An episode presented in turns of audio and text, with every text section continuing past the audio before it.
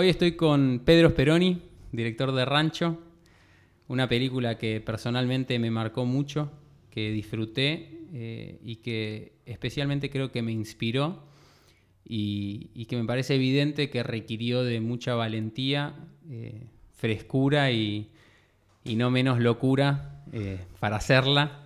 Pedro es, entre otras cosas, es director de cine y está muy enfocado, ahora nos contará, pero en el mundo de las cárceles eh, para hacer rancho, por ejemplo, estuvo prácticamente dos años, ahora nos va a contar eh, ahí en, una cárcel, de, en un penal de máxima seguridad, durante dos años, no sé si lo dije, y bueno, no, me quiero adelantar, ya nos va a contar. Eh, también es un amigo mío de la infancia, con el que nos reencontramos años después, cuando yo tenía mi productora con, el cine y Pedro estaba con la película.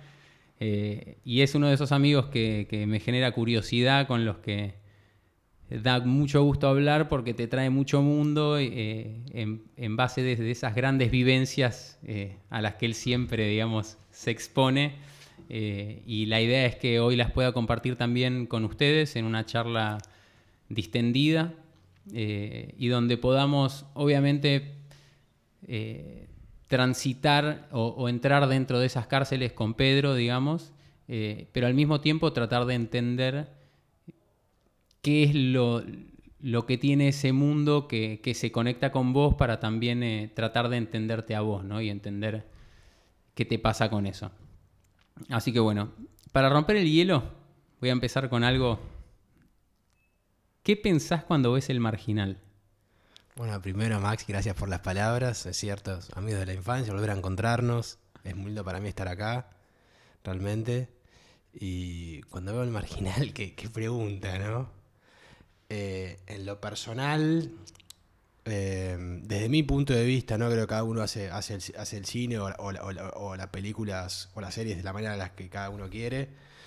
A mí me parece que el marginal lo que hace es generar un imaginario colectivo, quizás no del todo ético, y que la, y que, que la gente por ahí compra eso que el marginal digo, nos da.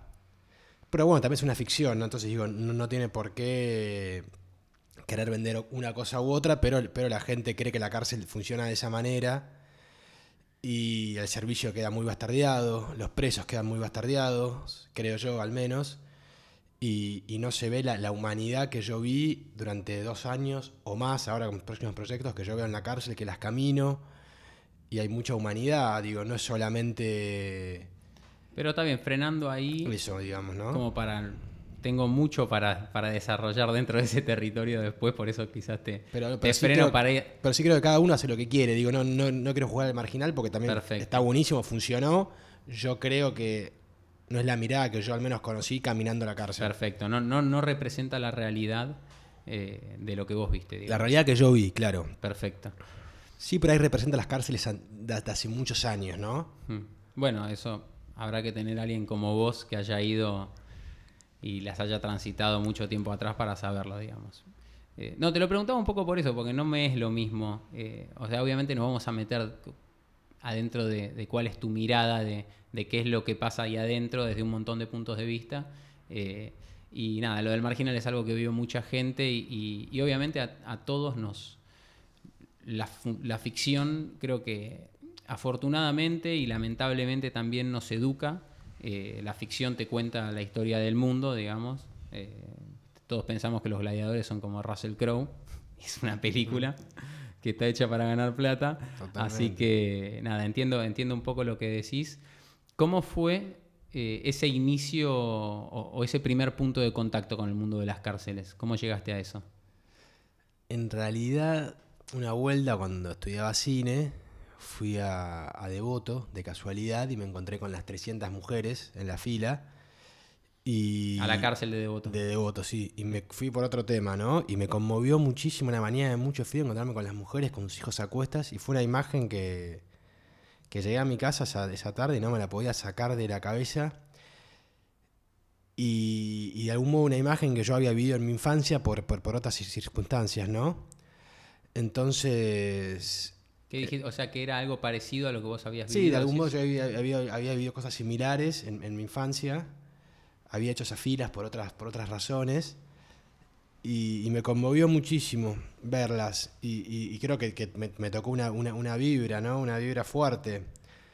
Des- eh, o sea, vos hiciste filas, vos metete adentro de, de tu vida privada hasta donde vos quieras. Yo te voy a ir preguntando y, y donde me decís esto no, esto sí, eso, decilo libremente.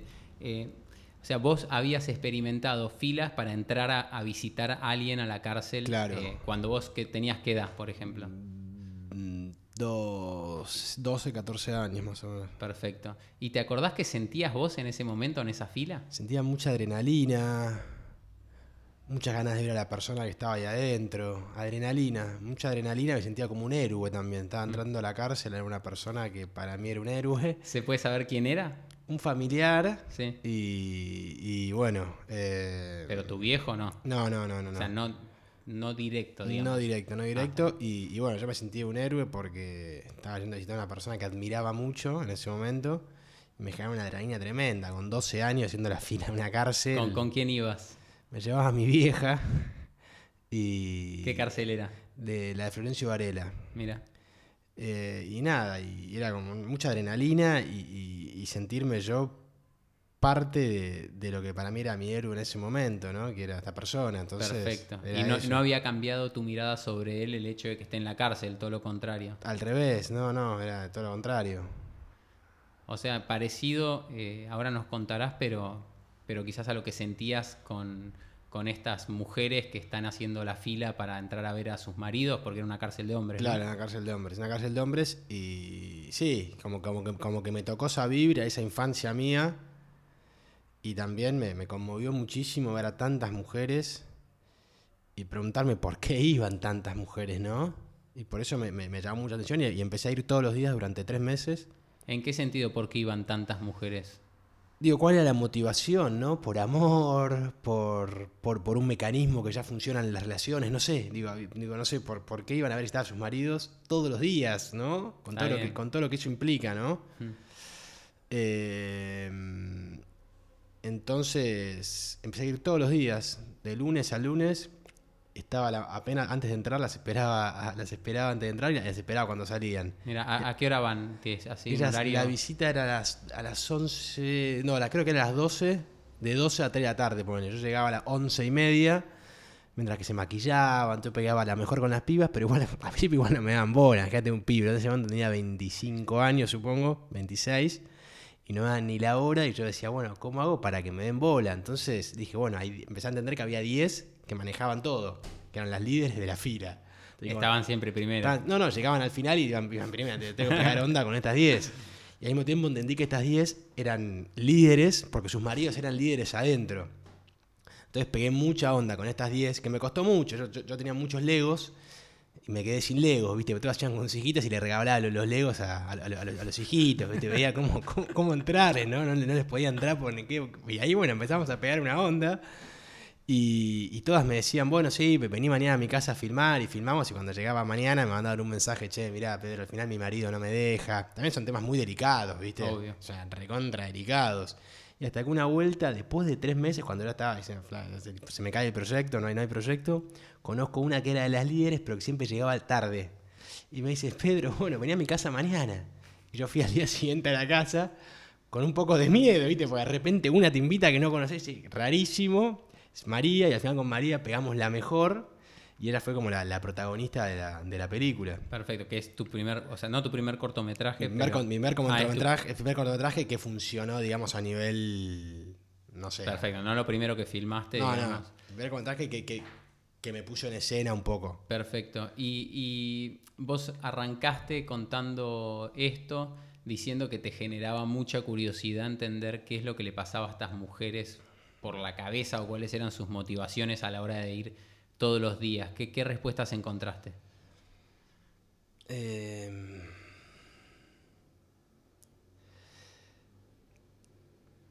a ver, tenía respuestas en su momento y ya las perdí un poco.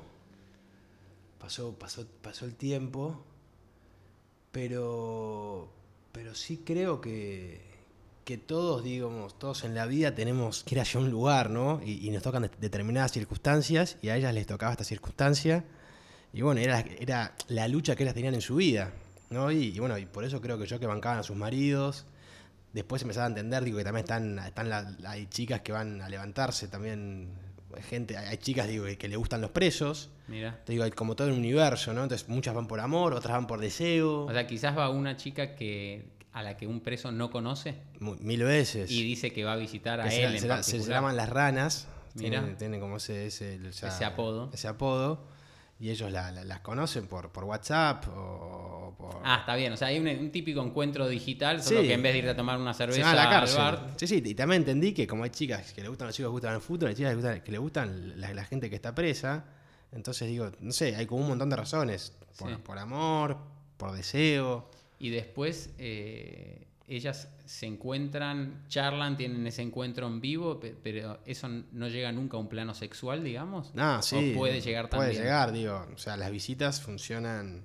Muchos van con la, cuando vas con la familia, no, pero muchas visitas es un- como un Zoom, un lugar grande, un- como si fuese un gimnasio enorme, y hay carpas, y en, se meten en las carpas la- la- las parejas, y ahí te, te- te están- la, música está al palo, justamente para que no se escuche los ruidos sexuales, y van y van saliendo y entrando las parejas. Mira, Y así funciona. O si no hay encuentros más íntimos, pero eso es más difícil porque te los dan menos tiempo. que- O y, te- y ahí que te puedo decir a un, un cuartito. a un cuarto cuartito, pero bueno, hay, en la cárcel hay pocos cuartos, es más difícil conseguir esos encuentros íntimos. Perfecto. Por eso en, la- por eso en las visitas se suele dar mucho más.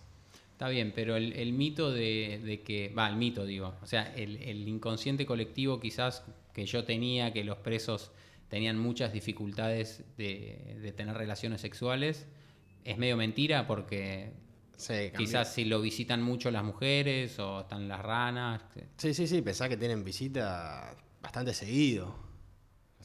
Por eso digo. cada sí, sí. 15 días mínimo pueden, pueden tener visita, ¿no? De- depende de, de- cada precio y, y si, si- si tiene a una mujer que lo, que lo sigue, ¿no? Pero... Pero ¿por qué decís 15 días? No- pensé que era todos los días que iban capaz estas mujeres. No, por, es- en realidad en, en Devoto sí. En Devoto era una cárcel, después en otras cárceles no era tan así. En Devoto era una cárcel donde las mujeres iban lunes, miércoles y viernes. Perfecto. Y las demás iban martes, jueves y sábados. En Devoto era mucho más fácil, pero hay cárceles por ahí más alejadas, donde las visitas no son tan Sí, seguidas. no se puede ir, sí, sí. Claro, entonces en Devoto iban tres veces por semana. Perfecto. Che, eh, bueno, el, el cortometraje, ¿dó- ¿dónde lo puede ver la gente? Se llama Peregrinación. Se está en Cinear. Está en Cinear. La plataforma, los que no conocen, es una plataforma gratuita del, del gobierno, de todos nosotros. Puedes entrar cine.ar, Cine.ar. si no me equivoco, y ahí buscas Peregrinación y, y ves este, cor- este cortometraje de, de Pedro sobre las mujeres de los presos y las visitas. Sí. Bueno, antes de seguir, porque en realidad mucho, obviamente vamos a hablar sobre el rancho, quería, lo llamé a un amigo, que se llama Santiago Delfino, que es, trabaja en un juzgado, y, traté de entender un poco de, viste, cuál es el objetivo de las cárceles, qué es lo que está realmente escrito, digamos, en, en el pacto que hicimos en la Constitución.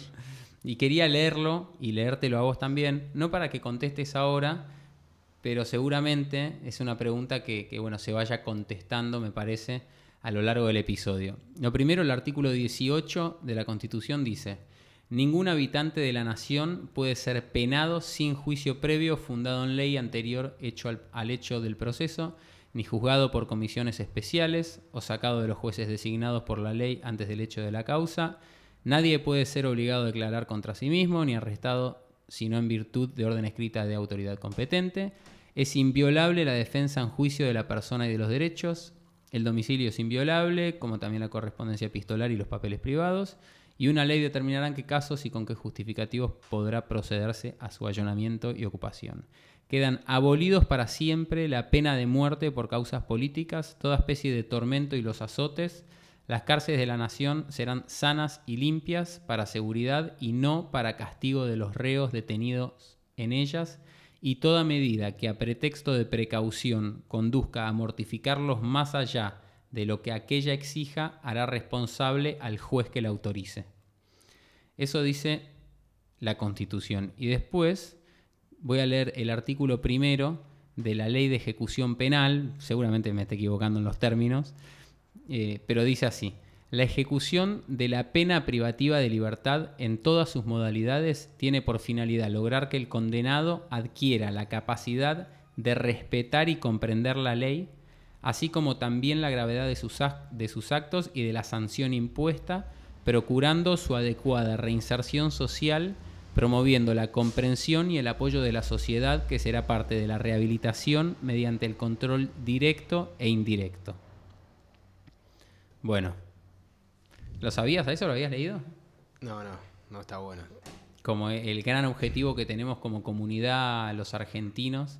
Eh, ese es nuestro objetivo en las cárceles. Ahora nos vamos a meter ahí adentro, pero más o menos agarraste los conceptos y te los quedaste. Imagino que hay cosas con las que quizás no coincidís y otras que... No, no, uno coincido, ¿no? Pero después si llevan a la práctica es otra cosa. Por eso, bueno, eso es un poco el objetivo en realidad. Eh, ahora cuando vayamos charlando sobre rancho, eh, me gustaba la idea de tener esto en la cabeza, ¿no? No solo hablar sobre las cárceles, sino también todo el día tener en la cabeza esto de para qué son las cárceles. Porque, viste, hay cosas que uno recibe como una herencia eh, porque a alguien un día se le ocurrió hacer una cárcel y hoy, qué sé yo, los, que delinquen van a la cárcel, pero podía ser de otra manera, digo, ¿no? Sí, sí, sí, eh, son cosas que están muy instaladas. Pero bueno, vamos a Rancho. Contame cómo se dio Rancho para hacerla, digamos. O sea, tiene que ver con cómo te fuiste de peregrinación, quizás súper conectado con ese tema, o, hubo algún, algo que, que, ayudó. Sí, tuve la suerte de que peregrinación la vio en un festival un juez y, y me presenta al director de la cárcel de Dolores. ¿Con qué fin? Con él, él ahí manejaba como un equipo de fútbol y quería filmar como al equipo de fútbol. Que yo lo filme, ¿no? Porque le había gustado peregrinación. A mí la verdad que no me interesaba filmar el equipo de fútbol, sino me interesaba meterme adentro de la cárcel y conocer a ellos, ¿no? No conocer su el corazón de ellos, sino tanto eh, o sea, cómo juegan el fútbol o, ese tipo de cosas, ¿no?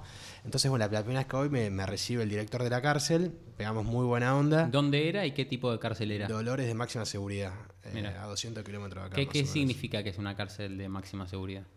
Que supuestamente es mucho más difícil escaparte y, que los delitos son... O sea, que caes, o que caes, no, perdón, que, que te envían, digamos, a una cárcel de máxima seguridad por, por delitos de qué tipo. Por no, hay de todo, hay de, todo. Pero ¿cuál es el delito más chiquito que te puede llevar ahí?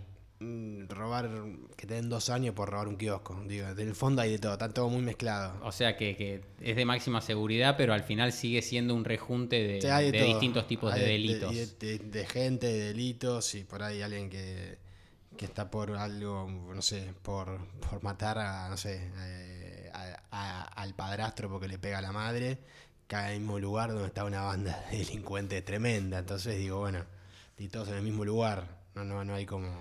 Perfecto. ¿Y te acordás? Eh, en realidad te acordás, no. antes de entrar, ¿no? Por primera vez a la cárcel. Bueno, en realidad ahora me estoy adelantando porque quiero que me cuentes cómo lograste que que este director de la cárcel te deje entrar y a dónde fue que entraste, digamos. Sí. Eh, y, tratar. Y en realidad la pregunta es: ¿te daba miedo entrar? No, miedo no. Adrenalina de vuelta, mucha adrenalina. Por suerte, o sea, no iba con ideas, no iba, no iba con preconceptos. Entonces eso me daba una libertad de recibir, de ir pasando las rejas e ir recibiendo ese aire que estaba ahí adentro, entonces... O sea, no pensabas que algo podía ir mal, que... no, no, bastante inconsciente creo pensándolo hoy, pero bueno, sigo siendo, sigo siendo bastante inconsciente.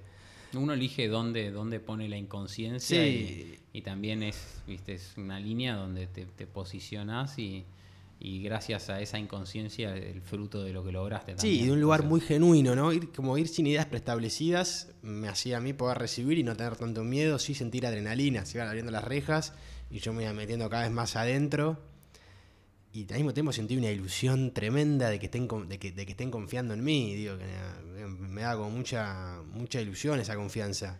Y ahí me recibe el viejo Artaza pero para no me quiero adelantar, ¿cómo lo convenciste al, director? No, el juez le dijo. Ah, y él y él, me recibió y dijo, bueno, entra una vez, ¿viste? Ah, todavía estamos con la idea del fútbol, digamos. Sí, en ese momento este, cuando entraste. Este fue idea del fútbol. No, no, no, esta era la idea del fútbol. Ah, está bien, está bien. No era otra cosa, no era ni, entrar, ni, vivir en la cárcel, ni nada de eso. Y eh, hay, hay eh, otras, otros documentalistas o periodistas o lo que sea que, que tengan acceso a donde accediste vos, que es en los pabellones, ¿no? Es muy difícil. Sí han entrado periodistas a, a entrevistar a presos, eh, Mauro Zeta, creo, o ese tipo de periodistas. Yo tuve la chance de vivir dos años en un pabellón, que eso sí es... para mí, Pedro, estoy tocado por la varita. ¿Qué- qué- Digo, ah, Vos decís, lo, lo lanzás así al aire. Tuve la, la chance de vivir dos años en, en una cárcel. ¿Te quedabas ahí? ¿Dormías ahí? Estaba de 8 de la mañana a 8 de la noche con ellos, a veces hasta más tarde. En realidad a, la- a las 6 había recuento, o sea, ellos, los, los cuentan dos veces por día. A las 12 y a las 8, ponele, no me acuerdo. Pero una cosa, entonces yo a veces me escondía en el recuento para que no me rajen y me quedaba un poco más porque quería filmar la noche, ¿viste? Y después, bien. después me iba y me mataban los tipos. Pero cu- ¿cuánto tiempo vamos antes Pero- de filmar? Porque sé que pasó No, un montón un año de... y medio yendo de 8 está. de la mañana a 10 de la noche en el pabellón con ellos, o sea, 12, 14 horas por ¿Qué día. es el pabellón? Para allá es un rectángulo con, no sé, 10 celdas a cada lado, donde en cada celda duermen 5 personas. Y hay un patio que se lo abren 3 horas por día. Perfecto. Entonces el pabellón. O sea, vos convivías con cuántos presos más o En menos. ese momento había 60, ponele. Hay ah, 60, perdón, el pabellón es un rectángulo con las celdas, una cocina, un solo baño. Eh, la, bueno, la cocina, un solo baño. Y, y eso, para 60 personas. y, y entrabas también a las celdas. Era uno más, digo. Al principio no, pues fue un proceso de a poco. Pero bueno, te decía, estaba de 8, de 8 a 10 y después dormía dentro del penal en una casita que me había dado el director para poder dormir, que hacía un frío de morirse, y los mismos presos me daban abrigo. Mirá. Entonces digo, no, no, y, eh, O sea, te prestaban y se lo devolvías al día siguiente. no, por, todo ese tiempo me lo apretaron. Después, Ah, por ahí ni se les volví, ni, me- ni me acuerdo. Creo que me lo quedé de regalo, qué sé ¿Qui- yo. ¿Quién fue el primer preso que te regaló algo? El viejo Artaza, que es el que me recibe el primer día que vengo. Estoy pasando rejas y, y de repente, bueno, me recibe el viejo en- en- en un- como no en el pabellón, porque el pabellón todavía no podía entrar el primer día, sino me recibe como en una especie de Zoom. Entro ahí, el viejo se presenta, que estaba en Cana hace 34 años, me dice que era inocente, viste, todos eran inocentes al principio, y yo, les, qué sé yo, ni les creí, yo los escuchaba, pero yo pensé que habíamos pegado la mejor con el viejo, viste. Y al día siguiente vuelvo y vuelvo y vuelvo y vuelvo y vuelvo, y de repente digo, los dejan de ser inocentes, empiezan a confiar en mí y me dicen, la- la- nada, se, se muestran como son, ¿no? Como seres humanos, y el viejo tiempo más tarde me dice que en realidad la primera vez que yo había ido, él, él me miraba mucho, me- como yo sentía que me estaba estudiando de alguna manera, me decía, mira, Pedro, la verdad es que, que llegaste, yo pensé que, que eras un infiltrado de la policía, porque nunca había visto un pibe joven caminar por una cárcel. Mirá. Entonces al principio se, se ve que me estudiaron bastante ellos. Sí. Y después el vínculo se fue generando, sí, entraba en las celdas, me bañaba con ellos, comía con ellos, o sea, cambiaba de canal en, la, en, la- en las celdas. Mirá, las celdas son así como. Estoy tratando de. De Las de llevarme, viste, porque la gente no.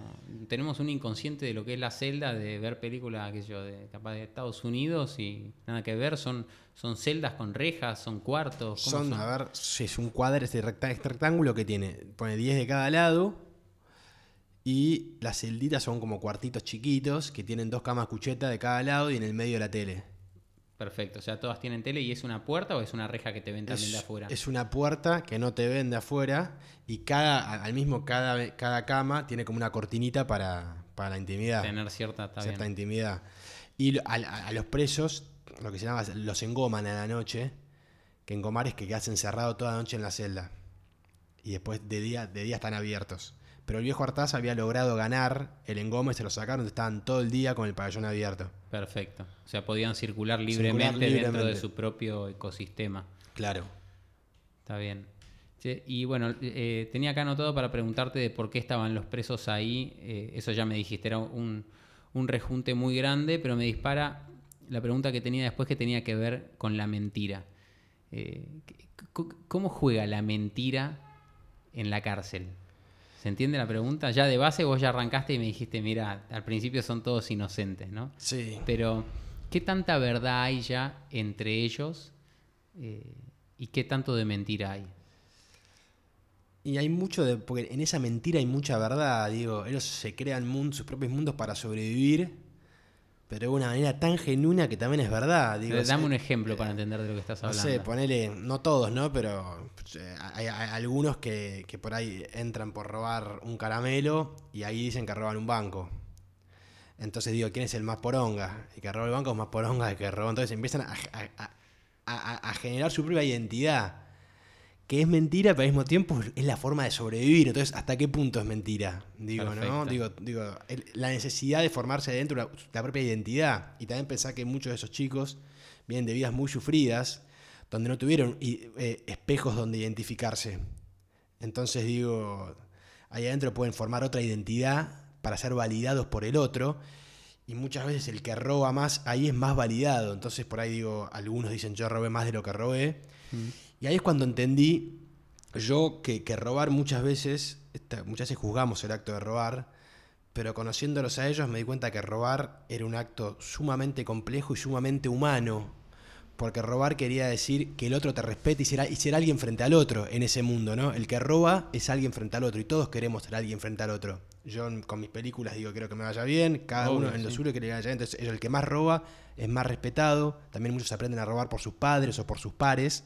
Sí, entonces, la poca identificación que tenían Sí. también va por ahí. Entonces digo, robar es un acto humano y de identidad y complejo. Entonces, digo, también está como esa, esa cosa de robar como algo, es mucho más profundo el, acto de robar. Y, y la violencia también genera identificación, digamos, el que quizás hace eh, o cometió hechos más violentos o es solo con el robo. El hecho que es ahí que no se, que es como, no sé, no está bien visto es la violación, ¿no? Los que son violadores es el antichorro, es el anticódigo, es el antitodo. Entonces, esos son los que de algún modo están más relegados porque están por un delito que no tiene que ver, ya hay un momento de- donde, donde unos presos dice en la película Rancho, la cárcel es de nosotros, de los delincuentes, ¿no? Y bueno, y justamente los violadores no deberían estar ahí sino en otro lugar. Perfecto. Pero, y, y hechos tipo asesinatos o que yo, no llegar a matar, pero sí que tengan mucha violencia, ¿eso tiene una valoración dentro de Y los si presos? matás o- un policía, sos un fenómeno. Si matás por robar un banco, sos un fenómeno. Digo, tío, tiene una val- valoración, ¿no? Mm. Si matás una criatura, no. Si matás una vieja porque fuiste a robar, tampoco. Digo, ¿no? De- depende. Mm. Digo, el sicario muchas veces es un laburo también, que está bastante. Depende de qué sicario, ¿no? Pero puede estar muy bien visto ahí adentro. Perfecto. Digo, es un laburo donde uno pone el cuerpo, donde es muy complejo. Te digo, hay, hay un montón de, ¿no? de valoraciones de, de acuerdo a... Y bueno, y muchos, digo, su delito lo agrandan para, ¿no? para pertenecer, ¿no? Sí, obvio. No, bueno, si, si la valoración está ahí, digamos, en, en la cantidad del robo, por decirlo, qué tan grande es, o, eh, pero bueno, te preguntaba lo de la violencia también, si es algo donde aparece esa mentira también, que capaz alguien, no sé, dice que se cargó a tres robando el banco y en realidad, Sí, si mataste tres ratis, como digo, tres policías. pero capaz que no mató a ninguno, o todo eso, digamos, ¿cómo, cómo aparece la verdad después? Todos al final... es se que al final no hay ni verdad ni mentira. Es parte de, es parte de ser, de, de- de- de poder ser alguien ahí, ¿no? Perfecto. Digo, muchos dicen la verdad. Ah, Digo, yo conocí chicos que dicen la verdad y otros que exageran. Y algunos lo saben o lo dejan pasar. O como yo exagero, también dejo que vos exageres. Mm. Entonces hay un poco de, todo, ¿no? Está bien. Como que, que hay un, un pacto medio implícito Sí. en, en la comunidad donde quizás si, si alguien se da cuenta que uno de los chicos está exagerando, sabe que en realidad es mucho más que, que solo llamar la atención, sino Claro. que está tratando de hacerse un lugar. Un o- lugar, claro. Digo, más allá de, de- de que muchos dicen la verdad, ¿no? Pero hay otros que, que por ahí hayan porritos muy menores. Y para ser alguien los agrandan, ¿no? Pero, pero después a veces sale a la luz o no. Salud, Alguna pero- vez que vos estabas ahí, qué sé yo, ahí. Sí, había uno que, que decía que era amigo de, de Cristina, sí, decía, soy amigo de Cristina, de Mauricio, ¿no? Por, Mirá, por sí. Kirchner, por- por- así te hablaba, ¿viste? Y estaba, estaba recontra refugiado en el fondo, ¿no? Mm. Decía eso para que no lo hagan pelota. Pero bueno, también ahí, viste, a veces es- no sabes bien quién te dice la verdad, quién te miente, entonces por ahí le crees un poquito al otro. Entonces digo, no, no, no sé. Sí. Siempre estás dudando, nunca sabes bien. Hay una frase en la película que, que, bueno, a mí me encantó, que la dice Artázar, Artaza, perdón, eh, cuando dice quiero dejar de robar robando, ¿no? Eh, es una frase que, que a vos qué, qué te dispara pensando en esto de, de qué es el delito para ellos. Y me dispara primero el robo de vuelta como algo de identidad y de algo que muchas veces lo, lo tienen de la niñez. Al mismo tiempo, antes de decir eso, dice, si yo no robase no estaría tranquilo con mi conciencia, porque de niño me enseñaron a robar. Entonces digo, es muy fuerte, ¿no? Creo que tiene que ver con, un pensamiento, primero que, viene de la identidad de, los chicos, y después con ese sueño de, seguir robando, no hacer el último asalto. Pero él por adentro está pensando, pensando en esto la identificación, él en realidad está diciendo con esa frase, quiero ser el más poronga de la cárcel, porque voy a hacer ese último gran robo Claro, que va que a significar que... Que es el sueño del chorro, ¿no? Pues digo, después Tartaza le- dice algo muy parecido que dice, la vida del, del chorro es un sueño. Tarde o temprano caemos acá, nos robamos la, la, robamos la Sprite y después nos queremos robar la fábrica de Sprite. Pero tarde o temprano caemos acá. Yo te entiendo, sos un ser humano, pero el chorro vive soñando. Digo, también el chorro sueña, es un soñador. Un- ¿Cuál es el sueño del chorro? ser millonario. Es el sueño y robarse el banco, el mejor banco de todos. ¿Pero para qué? Para sentirse alguien, ¿no? Para ser alguien en ese mundo, que el, el mundo de la delincuencia, el que más roba, el que más tiene es el más respetado. Por eso, como, volvemos a la identificación Sí. dentro del- del- de ese pabellón, digamos. como en el mundo del cine, el que llega a Cannes es el más poronga, en el mundo del robo, el que más roba es lo mismo. Es, funciona exactamente igual. Perfecto. Estamos hablando de robo y no de cine o de otra cosa, ¿no? Mm. No sé si, si- si más o menos se, se entiende no, lo no, que está- digo. sí, se recontraentiende. Eh, obviamente está muy relacionado eh, esto que, o quizás donde estoy tratando de, hacer este doble clic con, con lo que leímos antes, ¿no? que, se- que aparentemente eh, uno de los grandes objetivos que tiene la cárcel es la reinserción. Y es, es un punto que por, por lo menos en la manera en la que, que vos ves las cosas eh, no estaría funcionando mucho porque en realidad toda esta identificación eh, lo único que hace es llevarlos de vuelta a la cárcel. Es que es mucho más complejo, ¿no? Digo, primero la palabra reinserción es una palabra que para mí es una gran, una palabra muy mal usada, porque quiere decir reinsertarte, quiere decir como volver al mismo lugar, ¿no? Digo, Sí. a ver, No. reinsertarte es recuperarte de donde venías, y muchos de estos chicos vienen, del- del- del- vienen de los Te márgenes. iba a decir, no, y aparte eh, infiere que estuviste insertado en algún momento. Por y- eso, digo, vienen de sí. los márgenes. Entonces, digo, reinsertarse, ellos vienen de los- muchas veces de los márgenes y, y muy marginados por la sociedad. Entonces, la palabra de reinserción no funciona. Es una palabra que ya empezamos, empezamos mal desde el comienzo, digo. Está bien, Sería volver hacia un lugar. ¿Es una palabra que usé yo donde o es- que estaba ahí? No, que está ahí, que está ahí, que está, ahí. ¿no? Sí. Está ahí y, y es, lo, es lo que dicen todos, la reinserción social. Sí.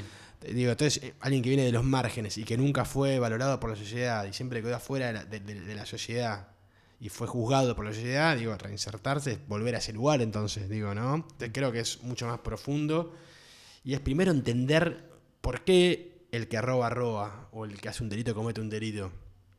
Digo, ¿no? Sin, sin, sin, sin imponerle cambios, ¿no?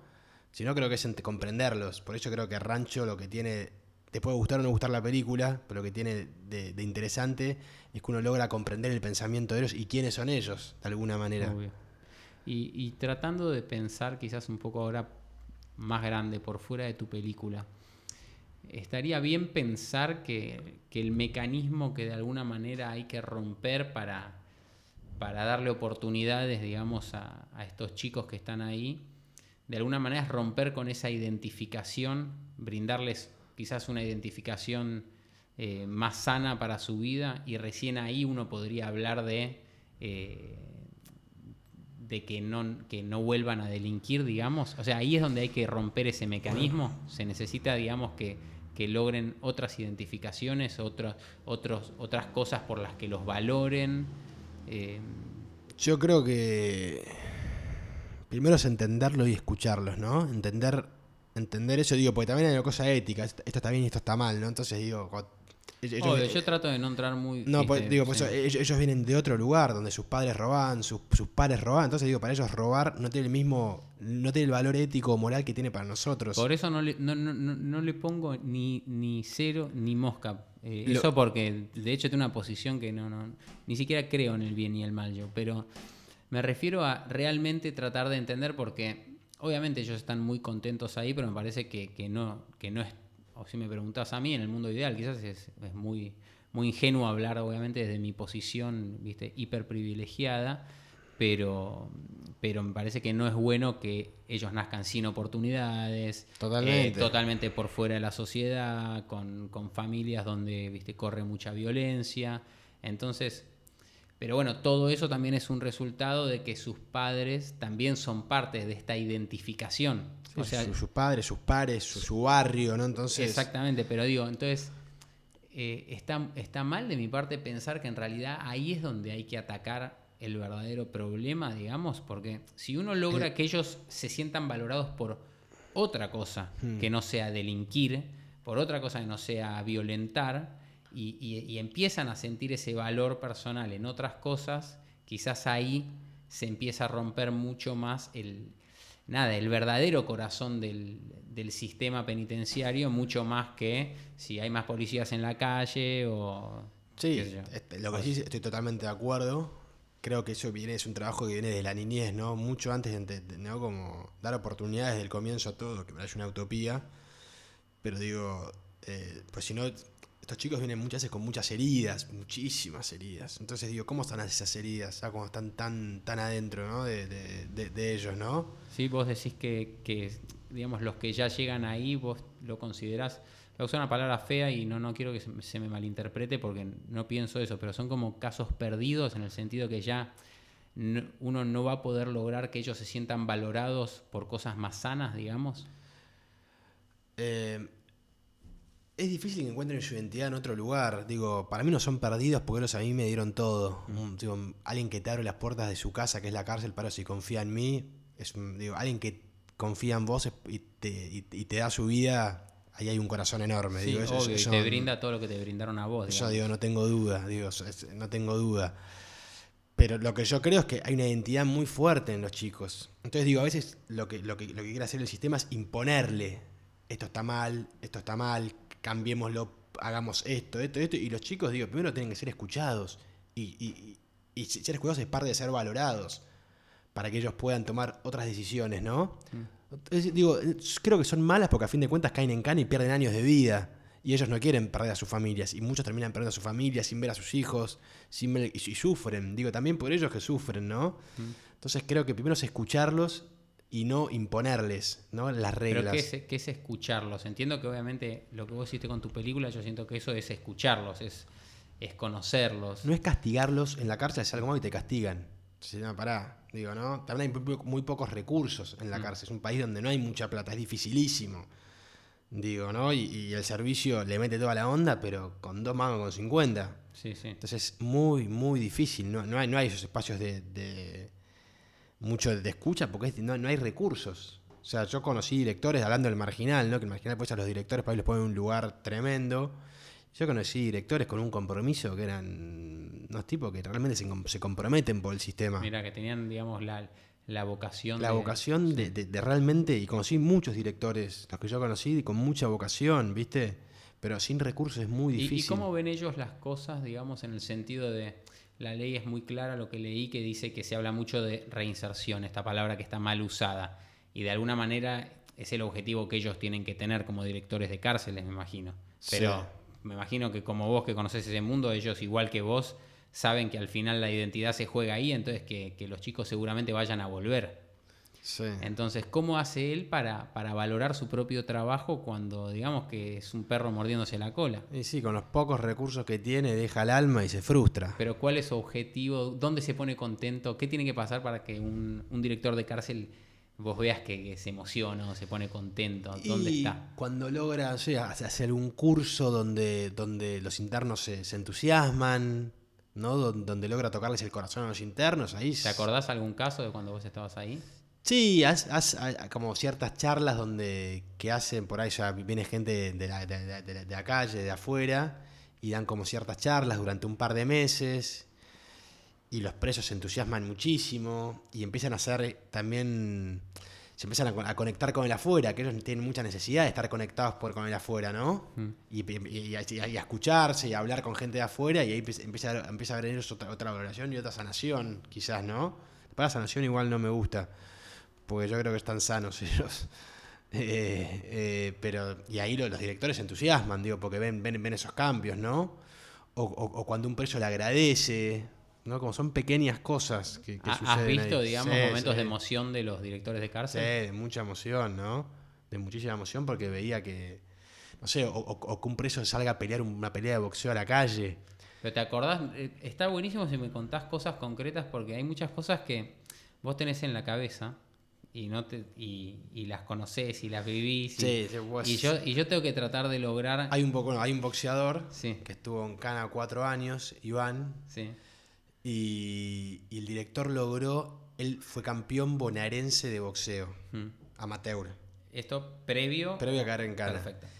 Y, y él logró que Iván salga a pelear a la calle. Con lo Mirá. difícil que es sacar a alguien en Dolores a pelear a la calle, por eso requiere que, que vaya acompañado por, por los guardias de seguridad. Y es todo un movimiento que hay que hacer. Y eso A la lo- calle significa un club. a un digamos. club. Él fue, había una, había una, había una pelea de, una pelea de, viste que las peleas de boxeo está, está la pelea principal y después hay exhibiciones. Sí. Y él fue a pelear una exhibición. Y eso fue increíble para el director, haber logrado eso y haber sentido Iván, haber peleado en la calle. Iván estaba muy orgulloso de haber logrado eso y su familia lo había ido a ver. Entonces, para el director, haber logrado eso era lo máximo. Mira. Digo, era, era lo máximo. Mm. Un momento de mucha felicidad. Y, y de vuelta, ¿no? De, de darle un lugar al preso, un lugar real al preso donde él pueda expresarse de la manera que él se quiere expresar, que es a través del boxeo. Mm. Y eso fue buenísimo.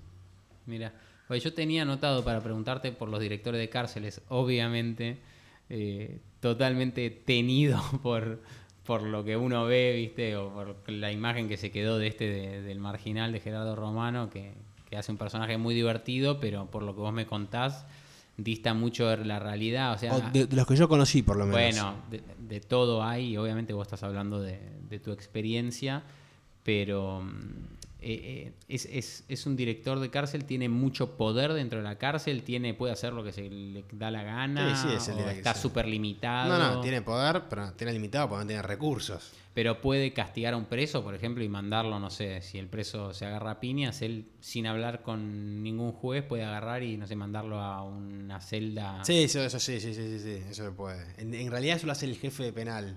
O sea, porque el director está en la par, el director es la conexión entre la cárcel y el gobierno, de alguna Perfecto. manera. Entonces, o sea, hay eh, un cargo como el de operaciones, Claro, digamos. que está adentro y que es el que es el que está en el barro, que se llama jefe de penal. Mira, y ese tiene mucho poder. Eh, ahí adentro, ¿no? En, en lo que es la cárcel, en, en- en- en los traslados de un pabellón a otro. O sea, hay una pelea en un pabellón, traslada uno a otro y otro, y otro que pelea lo traslada a otro.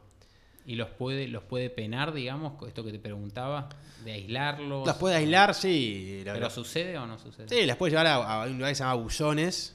¿Qué es? Es como un cuartito chiquitito con, con ¿Qué, una- qué tan chiquito es? Eh, Será. Será ponerle 4 metros por 3. Ah, bueno, no es tan chiquito, digamos. Ah, O sea, estás Claro. en una cárcel. o- sí, sí, sí. sí. 4, por 3 que pues te, te- a veces te, te mandan ahí o porque te peleaste con un, en un pabellón, tuviste una pelea y ningún pabellón te quiere recibir. Sí, Te digo, cada pabellón tiene su referente, que es el que recibe a, lo- a- a- a los presos, ¿no? mira, Te digo. como su jefe. Sí, sí, sí, como, como una jerarquía, digo, como, por como- eso. como una Pero comunidad. tiene la potestad de Sí. bloquear a alguien. Sí, sí, digo, no, poder sí, sí, no lo recibe porque sabe digo, que no, no. Entonces hay gente que lo mandan a, esos lugares porque no, se metió una pelea en un, en un pabellón en el 1 y no reciben el 2, ni el 3, ni el 4, ni el 5, ni el 6. Entonces, Porque es para quilombo, para digamos. quilombo. Si entra, lo, lo- Entonces el referente no lo, no, no, no lo quiere ahí. Entonces se queda ahí en ese lugar, en los buzones, hasta que consigue traslado a otra cárcel, ponele. ¿Eso pasa mucho? Y pasa todo el tiempo. Mira. Todo, todo el tiempo, sí, es algo re común en la, en la cárcel. Vos, eh, yo te pregunté al principio si vos tenías miedo cuando empezaste a pasar estas celdas, estas celdas, estas rejas, y te ibas adentrando cada vez más adentro, ¿no? De, de la cárcel hasta llegar a ese pabellón y encontrarte con Artaza. No tenías miedo, pero tenías adrenalina. Después con las experiencias eh, que has vivido, digamos, y, y te abro el juego para que cuentes anécdotas y todo, Sí. que, que sé que hay muchísimas. eh, decís, che, qué inconsciente fui, capaz que era peligroso, no fue peligroso, qué tanta violencia viste o presenciaste. Eh, inconsciente soy y, y- fui seguro. Porque en la cárcel, digo, así como estaba todo bien, en cualquier momento se podía pinchar. En la cárcel tiene eso, digo, que en cualquier momento puede haber problemas. No conmigo, pero yo estoy adentro del pabellón y Sí. quedé dentro del pabellón. Y, y hubo, do- hubo dos momentos que sí sentí miedo. Hubo una vuelta cuando estaba yendo al pabellón al principio. Un flaco que, con pinta de, de de muy picante, me dice que no lo conocía mucho. Me dice, tráeme merca mañana o te mato, ¿viste? Yo tenía un cagazo eh, muy, muy grande. Y aparte, por lo que te conozco, nunca habías consumido No, no, nunca consumí droga en mi vida, digo, no, no sé ni lo que es. Entonces digo, yo de- decía, ¿qué hago, no? O sea, tenía tres posibilidades. Bueno, una era decirle a Artaza, pero eso iba a traer problemas del pabellón. Y yo no podía, siendo alguien externo, traer quilombo al pabellón. O sea, no, no. Sí, se te arruinaba la película. O sea, era una película y se me, se me arruinaban los vínculos porque estaba yo siendo alguien de afuera trayendo quilombo a la casa de ellos. O sea, no, no, no era lo que yo, no, no era, no había ido a eso yo. Entonces tenía tres posibilidades. Una era decirle, bueno, le entro merca y, y no, me, y no me mata. La otra es, no entro nunca, me voy a la mierda, me, me vuelvo a mi casa. O la otra es decirle, mirá, no puedo, ¿viste? No puedo porque sobre todo lo que yo no quería era nunca, digo, el director confiaba en mí, a mí no me revisaban. Era la única persona, Maxi, que entraba a la cárcel sin- con los bolsos, con la cámara y no me revisaba nadie. Y que podía caminar libremente, la única, la única, la única persona que podía hacer eso. La, la- la única. De hecho, hoy estoy en la cárcel de mujeres y soy el único hombre, único hombre que entra solo en pabellón de mujeres. Único. Ni los espartanos. Digo, por eso, y esa confianza que me dan, yo no la puedo traicionar.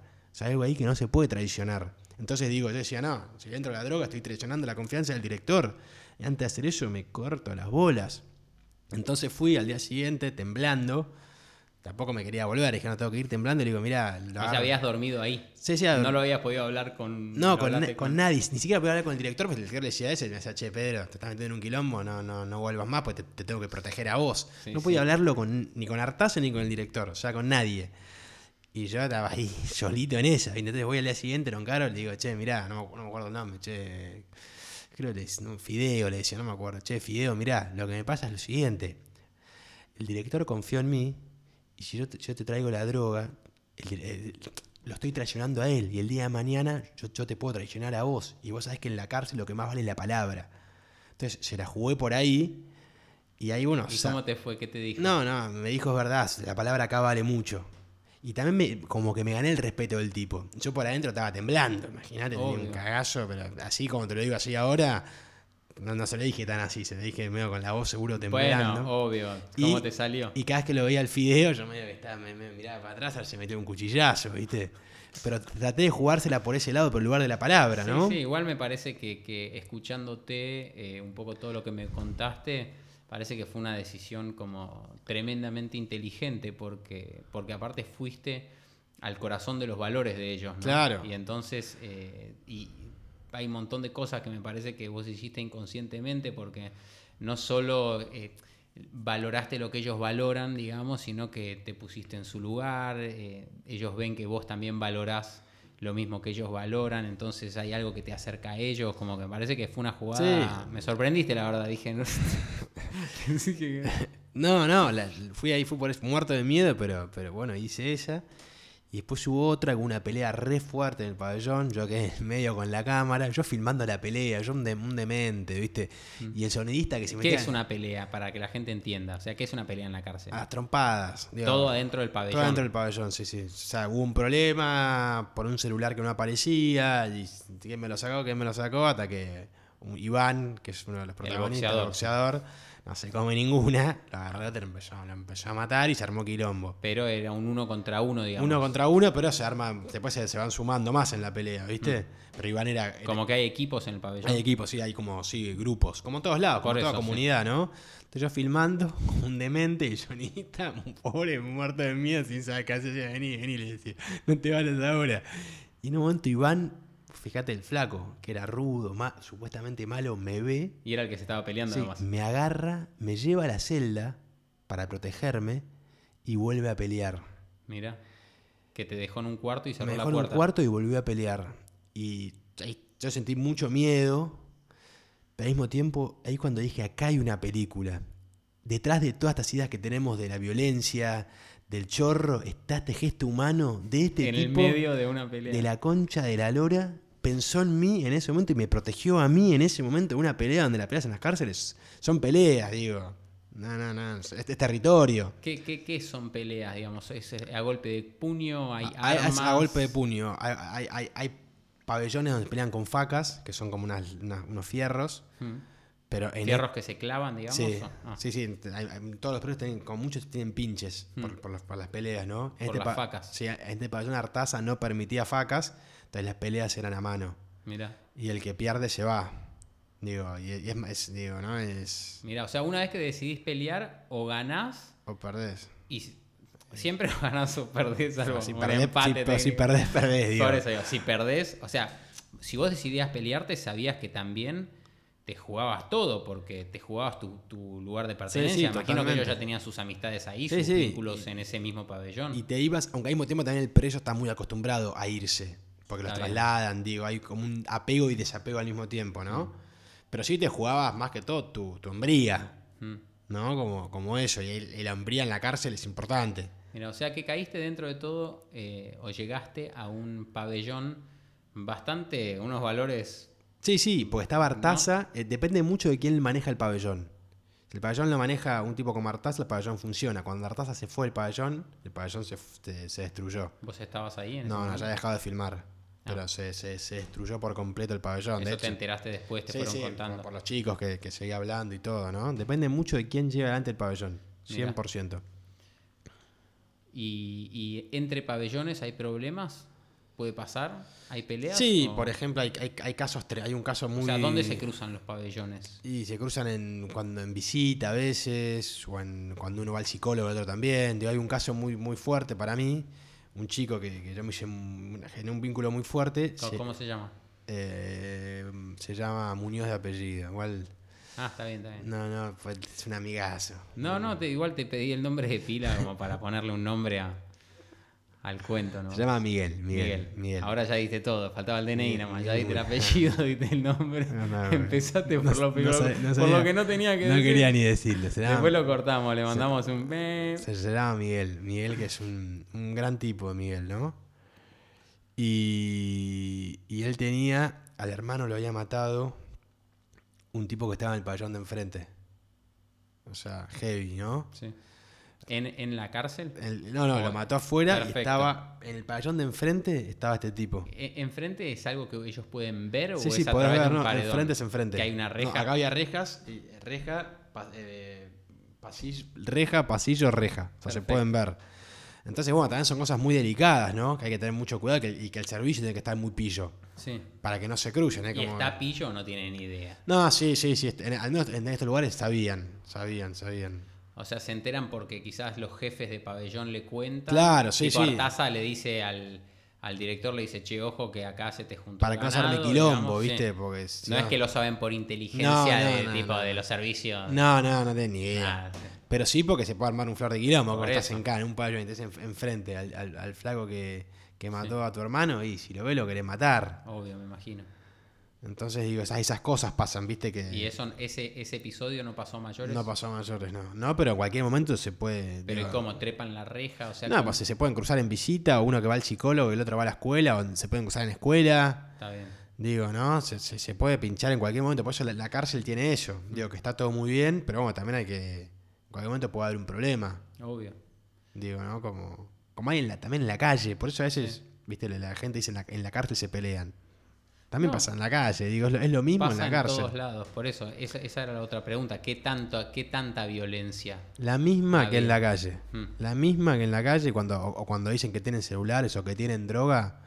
Ponerle que hay droga, es la misma droga que, que te pueden consumir en, la- cualquier en lado. cualquier lado. Entonces digo, hay como una cosa media, para mí, media como incoherente, ¿no? Pues Mm. la, la, digo, la cárcel es un reflejo de lo que sucede a nivel so- social. Obvio, sí. Digo, no, no es los pibes, no hay violencia porque hay violencia, hay violencia porque la violencia se llega afuera. No, obvio, pero también es cierto que es un lugar que estés de acuerdo o no con, con las cárceles o lo que sea, que decide englobar en un mismo lugar mucha gente que ya delinquió. Sí. Eso no significa que no esté repleto de gente que delinque fuera, o que consume drogas, o lo que sea, o que se pelea, pero está mezclada, me parece, con un montón de otra gente que Sí. quizás vive una vida sana, que, qué sé yo, que intenta... O que cayó no por un delito nada que ver. Pero bueno, entiendo que en la cárcel debe haber muchos que, como decís vos, capaz cayeron por, qué sé yo, por robar un supermercado para darle comer a la familia. Miles, por necesidad, no sabes las necesidades que, que hay ahí. Y hay gente que roba porque te- este que dice voy a dejar de robar robando, lo lleva en la sangre. Sí. Pero hay gente que roba por necesidad. ¿Qué, Mucha qué- gente. qué tanto de lo que vos viste es necesidad y qué tanto es identificación? ¿Se entiende? O sea, ¿qué tanto llegan porque roban para, para para sentirse valorado, para sentirse un capo de los robos y qué tantos roban por necesidad y terminan llegando a la cárcel. Si vos pudiese decir en por porcentajes. o sea, creo que, creo que, a ver. Se mezcla obvio la necesidad también con la identidad. Sí, ¿no? Estoy diciendo una pregunta. sí, sí, vos decís necesidad real de comer. o sea, Ponele. Sí, o sea, que capaz, sí, que vos decís, bueno, te creo que tiene que alimentar a la familia y capaz que no se juega su identificación en, en robar o no robar. Es solamente la vida me salió Mm. Sí, así, ahí yo va. no voy a dejar de comer porque no tengo plata. Hay o sea. muchos casos también, digo, de gente más en este país que la pobreza es cada vez mayor, ¿no? Pero no mucha te, gente no te que- vayas grande, que- metete en, en esa cárcel y en tu experiencia, digamos, Sí, en, la- en los vínculos que vos creaste. Sí. ¿Qué tanto hay del que en realidad no se juega tanto eh, la autoestima en los robos y...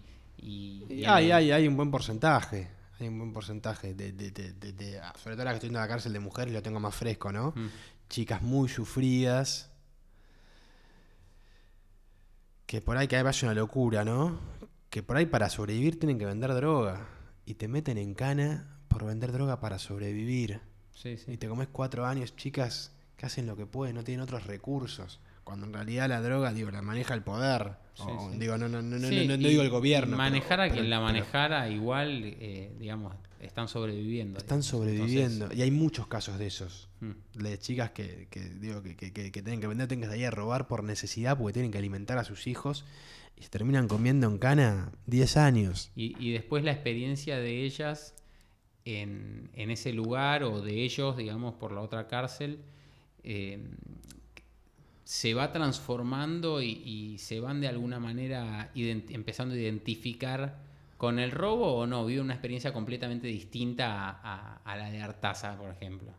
Vos decís, espera, a ver de vuelta. Yo la sensación que tengo por, por lo que vos estás diciendo es que es muy difícil separar las dos cosas porque necesidad hay siempre, me parece. O sea, no es que Claro. nadie de los que está ahí eh, tiene plata en el banco y va a ir a robar más para caer en cana y que le digan, sos el más capo. O sea, tengo claro, es obvio que eso no es así, pero me parece que tratando de entender el tema, a veces, bueno, está bueno tratar de separar la paja, ¿viste? Sí.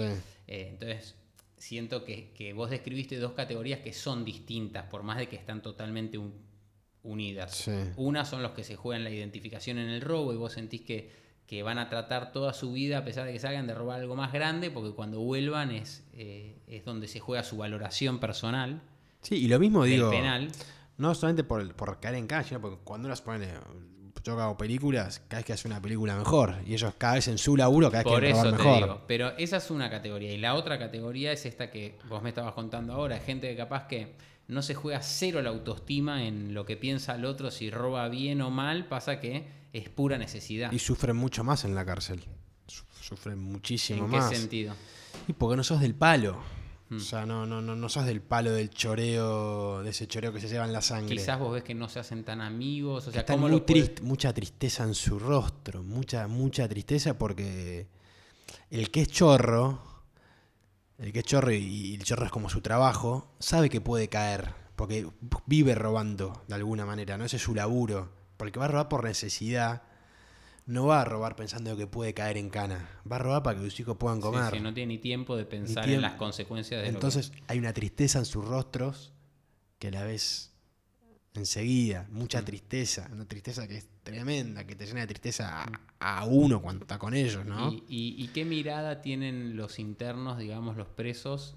Quizás los, vos le dijiste los chorros, los que con ellos, digamos. Hay cierta empatía. Y hay empatía. No los entienden. no, hay mucha sea, empatía porque están robando para darle comer a sus hijos, ¿no? No, no me lo expliques con lo que debería ser, digo. Quiero entender eh, qué sentías vos ahí adentro. Por ejemplo, Artázar, ¿no? Como Sí. gran referente de ese pabellón en el que vos estabas eh, en Rancho, cuando filmabas Rancho. ¿Qué le generaba si entraba en el pabellón alguien de este estilo? Que capaz que saben que cero relación con, con el delito per se, eh, pero que había caído por algo así, muy concreto. Ponele. Si caía alguien por robar una alpargata y había, y había ido con una pistola a afanar a una vieja, a Artaza le caía, le caía muy mal ese caso. Como, o sea, si había... O sea, si se pone, pone que alguien iba, un cuatro de copa, iba a robar a, a- a un kiosquito, a una viejita, y le robaba una alpargata con una pistola, El viejo decía, "Te- es un gato O sea, ese afanó por, por, por deporte. sí. deporte y, y- y como Y a con- una y vieja, cero sí. código, ¿no? Sí. Pero cuando alguien robaba por los hijos, pensá que, que- que el preso sufre mucho no ver a los hijos. Mm. Entonces, digo, tiene mucha empatía con, con los hijos. Sí. Porque es, es el, es el máximo sufrimiento que ellos tienen, no ver crecer a los hijos. Mm. Entonces, si alguien, si uno de los chicos, estaba por robar, pararle comer a los hijos por necesidad genuina, Mm. y Artaza empatizaba. Por ahí no iba a ser el poronga del pabellón, jamás. Pero sí Artaza empatizaba con ellos y los ayudaba Y y, lo- los y los, y los cuidaba y- escuchaba y los cuidaba y les daba muchos consejos. Porque entendía, Artaza que es padre, tiene familia, por qué, digo, es- es- esa necesidad de, de robar para darle comer a tu hijo.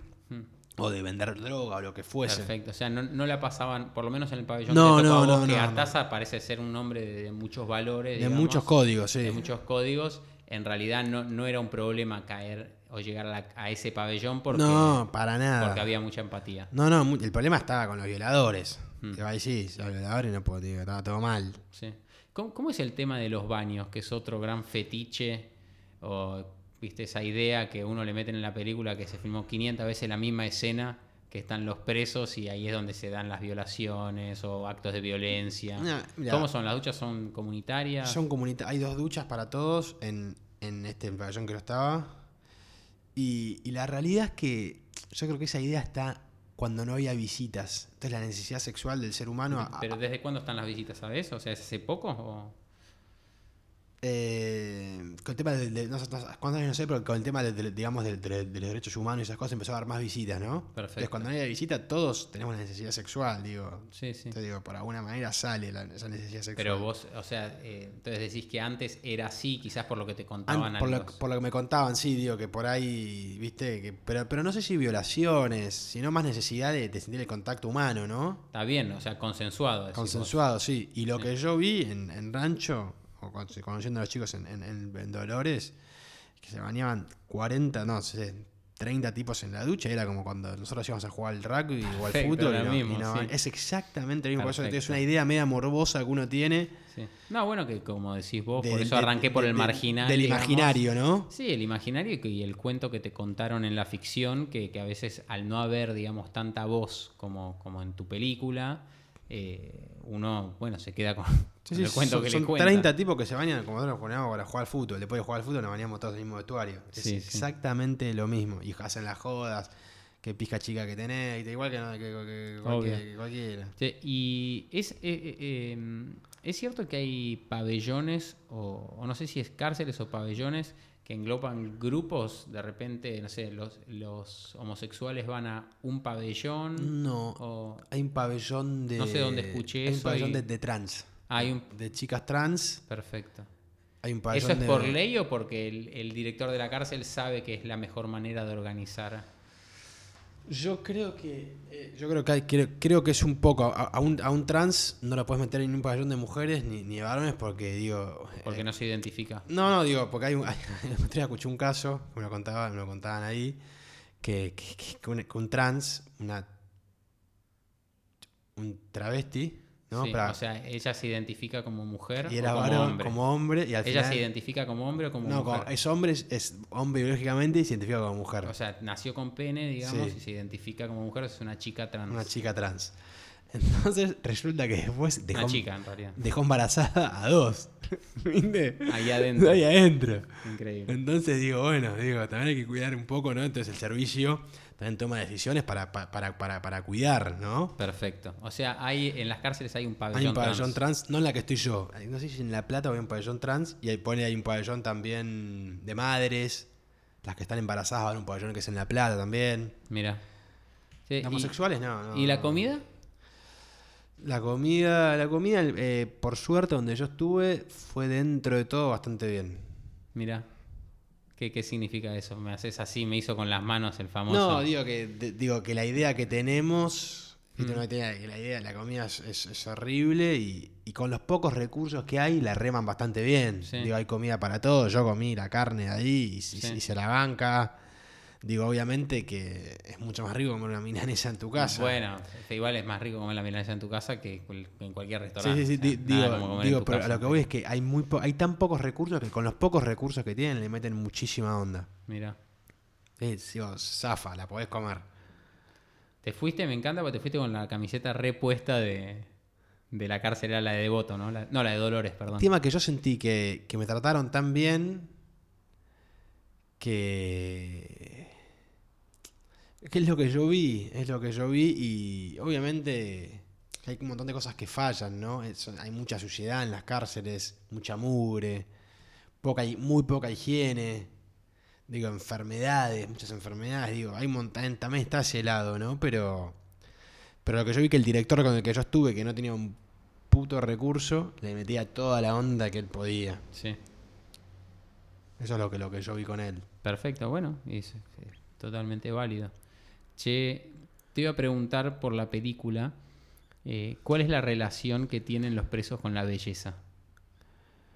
Que hay una escena que, bueno, que es a mí la escena que más me gustó de la película cuando está él contándole a su amigo eh, de, cómo asesinó, ya no me acuerdo exacto la historia, pero... está como Exactamente, y se está depilando las cejas y no me olvido más esa escena porque es de las escenas más lindas que vi en mi vida. Eh, pero, pero me parece que, o la, sensación que me dio al ver tu película es que hay, es que la belleza es un tema. ¿Es un tema? Y quieren verse todos bien. Hay mucho tiempo libre también. Y, le dan mucha importancia a, la estética, ¿no? Ahí, a, verse lo mejor posible, a prepararse también tiene la ilusión de que va a llegar la novia o, la chica que entonces se van preparando toda la semana, se van depilando. Y, bueno, y, ahí, digo, toda, esa ilusión que genera, entonces por eso se le dan, le dan mucha importancia a esa, a esa, estética, se pilan las cejas y, o, se cuidan la piel, ¿viste? usan crema para la piel. Entonces digo, se le dan mucha importancia, sí. Sí, sobre todo por la ilusión que les da la visita. Pensá que la, la, novia o la mujer por ahí va una vez por mes a Dolores, porque es lejísimos. Entonces se preparan ese mes, se repreparan.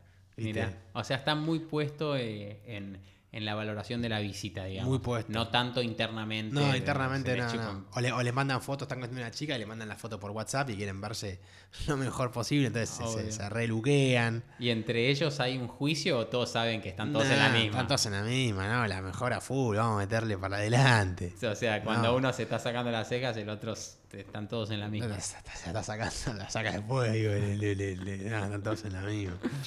Buenísimo. Che, eh, ¿cómo fue cuando empezaste a, poner la cámara, ¿no? Porque una cosa, igual ya eh, es, increíble lo que lograste, ¿no? De, ir ahí a armar los vínculos sin cámara, ¿no? Porque la cámara es, es toda una entidad. ¿Cómo, fue eso?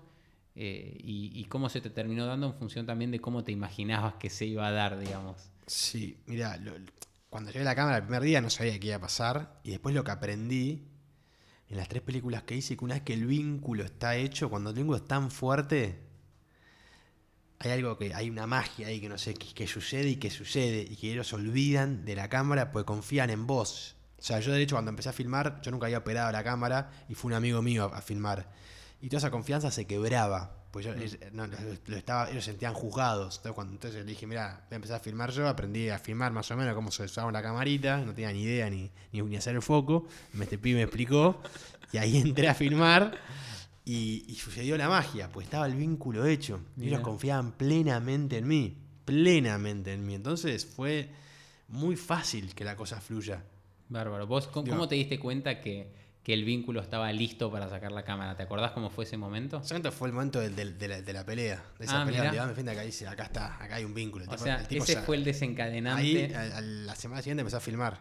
Digo, acá los tipos realmente me cuidan y confían en mí. Si no, no es, si no, en medio de una pelea no, no te cuidan, no te cuida ni Magoya. Quizás si no había un evento tan fuerte, te hubiese costado mucho más tiempo darte cuenta que el vínculo había llegado a ese nivel. Sí, totalmente. Y eso me dijo, acá, acá, acá está, acá está la, y encima está el corazón de la película, que es la humanidad de, estos mm. chicos detrás de las ideas de la violencia o lo que fuese, ¿no?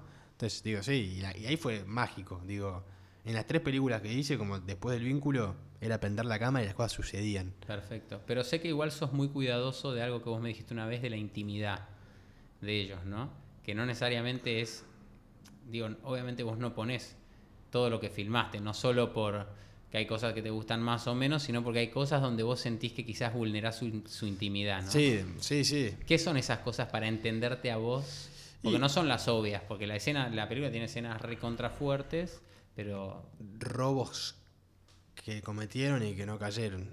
Digo, Perfecto, eso, ¿no? sí. Digo, la- cuando te cuentan un... cuando- no, estaban hablando entre ellos de, de robos y de repente uno cuenta un robo por el cual eh, no cayó preso.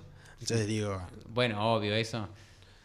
o, o, o algo que le puede traer problemas al servicio penitenciario también, ¿no? Por la confianza que ellos me habían dado. Perfecto. Pero la pelea, por ejemplo, no está en la película. No, la pelea no, no está la pelea porque me parecía darle de comer un poco a, a la violencia que uno tiene y lo que yo viví no fue eso, yo viví la confianza de ellos, yo viví completamente otra cosa. Yo lo que yo viví fue la confianza que ellos me dieron a mí, entonces yo de alguna manera en la película quería devolverles la confianza que ellos me habían dado y el amor que me habían dado. Y esa película no tenía que ver con lo que yo había vivido con ellos. Sí, sí. Tío, tenía que ver con, con algo que había pasado ahí adentro, pero que no que ver con lo que yo había vivido con ellos. Entonces, Perfecto. eso digo, no, no, no me interesaba. Y hay algunas otras cosas que, que quizás uno diría, uy, qué cenón de afuera, uno piensa para ver que quedaron afuera por, porque también son cosas que vulneran. Y los expones demasiado, ¿viste? Después Pero ¿qué, qué otras escenas que, que vos decís, no sé, muy especial que llegaste a documentar? Porque Y ahora una que estaba buenísima, que tengo que tener que ver con, con un robo.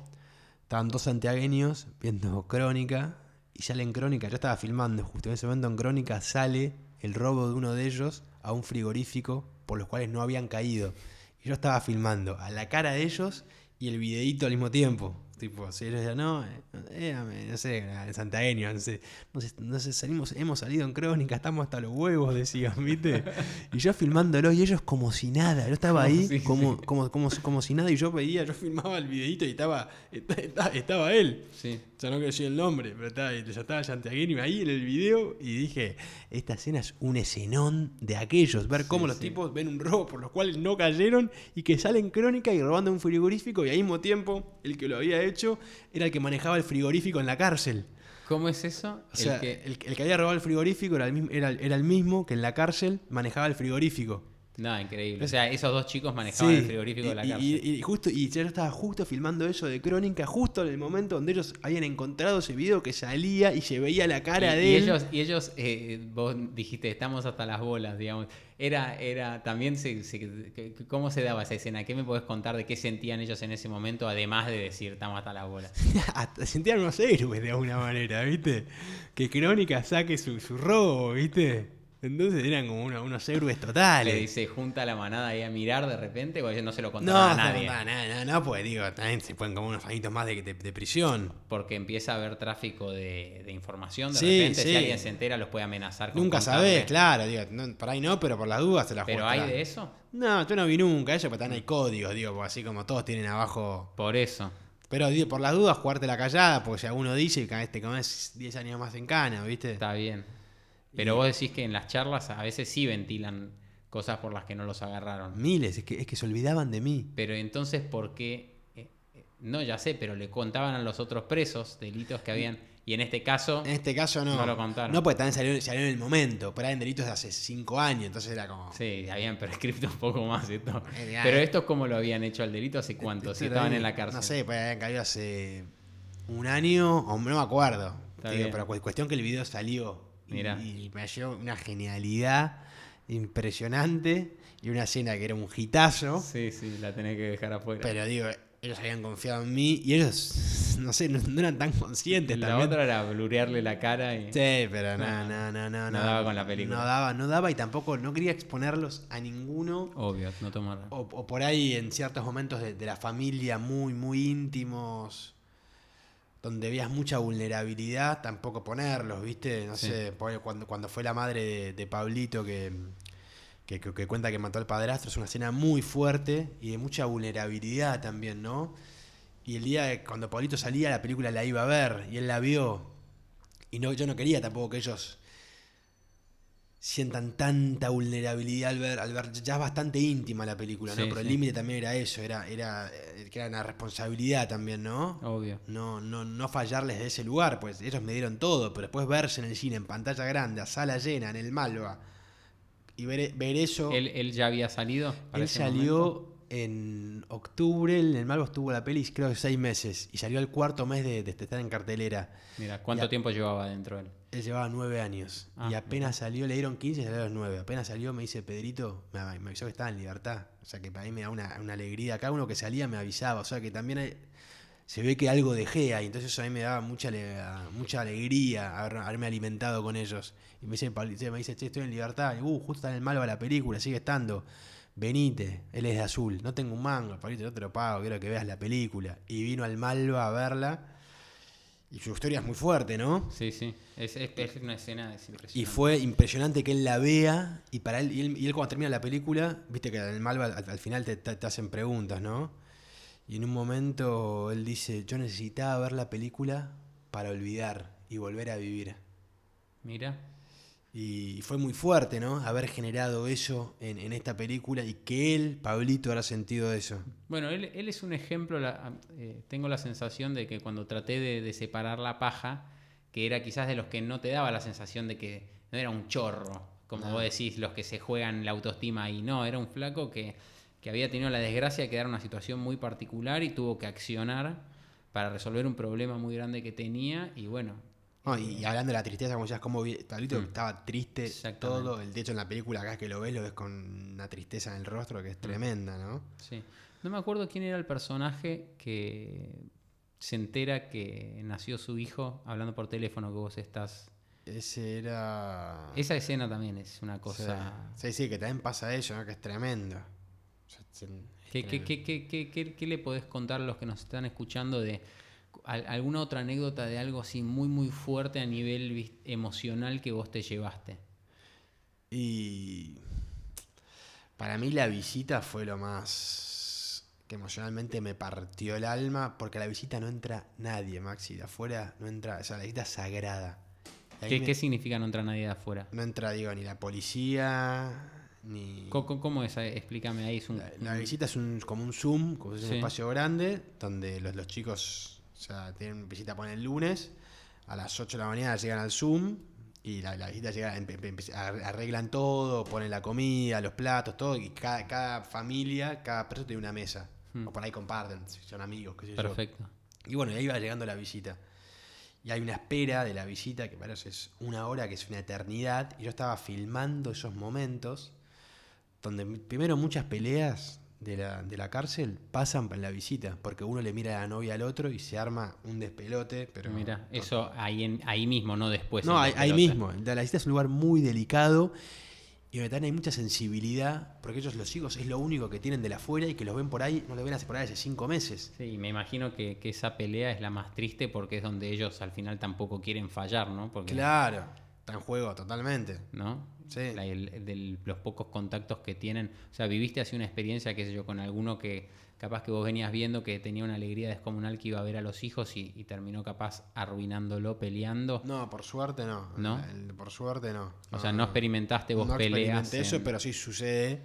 Y por eso para mí eso fue muy fuerte, que me den la confianza de estar ahí, verlos llorar, verlos reír, ver la despedida de, de ellos con su familia y ver cómo quedaban ellos, la tristeza que tenían ellos porque no sabían cuándo los iban a volver a ver y uno en esa visita se, se- se entera que su mujer está embarazada también. Entonces es, es tremendo. Y ahí cuando te das cuenta la confianza que te embarazada de él, digamos. embarazada de él, por sí. una visita. Sí. Y ahí cuando te das cuenta de, de la responsabilidad que también implica hacer una película cuando alguien confía en vos. Entonces esos momentos, o, o- o uno que una abuela estaba filmando y se enteró que el hijo había caído en cana. ¿Y, y qué pasó ahí? Nada, el pie estaba destruido, Mirá. destruido. Y yo filmando en vivo ese momento, puse en ¿Qué, la qué película. qué- qué tipo de personaje era? Pensando de un vuelta en estas dos muy, categorías. Muy tranquilo, un tipo que, que robaba para, para alimentar a su familia, un tipo, un buen tipo, Sí, sí. no el palo del choreo. Por eso. Y encima se da cuenta que, que el hijo cae en cana. Yo estaba filmando justo cuando él se entera, estaba filmándolo a él también.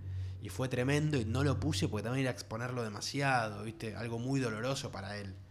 Y ese momento fue tremendo, él llorando, hablando con el viejo Artaza que le daba consejos. O había otro que tenía hijos en, en- en menores y, y- los hijos escapaban de menores y él desesperado dónde estaban los hijos. Entonces había ciertas cosas como esas que no las ponía para también para cuidarlos a ellos, ¿no? Y cuando ellos vean la película, que no sientan ese dolor tan grande. Sí.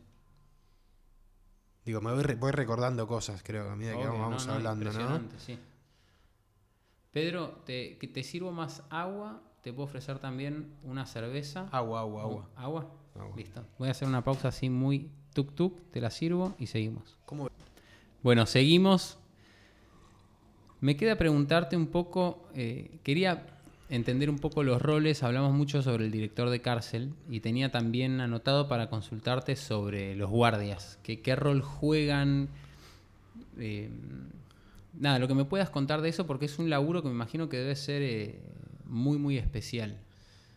Es un laburo especial porque estás todo el tiempo con los presos y de algún modo sos un preso más, empiezan a hablar con el lenguaje de los presos, rancho, eh, O sea, se mimetizan 100%. engomado, ¿viste? No, hablan exactamente igual. Igual, pues están todo el día ahí abriendo rejas. Entonces digo, se mimetizan, son- Pero, ¿qué, ¿cómo se llevan con los presos? no hay mucho vínculo. Tampoco se llevan mal, pero por un lado los presos, por un lado los guardias, ¿viste? Pero, eh, Es difícil romper esa barrera. ah, Como hay una barrera ahí donde si vos te llevas bien con un guardia es como que no va, no, no, no, es el enemigo. Más allá de que no haya mala onda, pues tampoco hay buena, hay un respeto. O sea, nunca le tiran chistes. No, o- no, no, porque es como quebrar. Si un, cho- si un, un preso le hace amigo de un guardia es como que quebró, como que traicionó. Está bien. Entonces hay respeto, ni mala ni buena onda, respeto, nada más. No, no, no. ¿Y, y pudiste interactuar con ellos, con los guardias? O... Tengo la mejor, Ah. salido a tomar cerveza, digo. Mira, y, y cómo describirías el perfil de un guardia cárcel? Y hablan todo el tiempo de la cárcel con el lenguaje, de la- están metidos ahí. Te juntás con ellos y la charla, sobre todo con los guardias, cepa dura, ¿viste? El director para ahí tiene. No, no, por eso digo, los Los guardias. guardias los- cepa dura, hablan 24-7, va a tomar una birra con tres, lo único que hablan es de la cárcel. Pero ¿qué, qué, qué dicen? ¿Hablan de los presos o de la De cárcel? la cárcel, de cómo funciona, de, los- de las presas lindas. De, yo, tuve un quilombo hoy con este preso. Todo, todo el tiempo de, de la cárcel. O, o- o no sé, o, o de la- de las guardias, ¿viste? Esta guardia Sí. linda. Esta yo tuve con esta, yo tuve con aquella, ¿viste? Mira.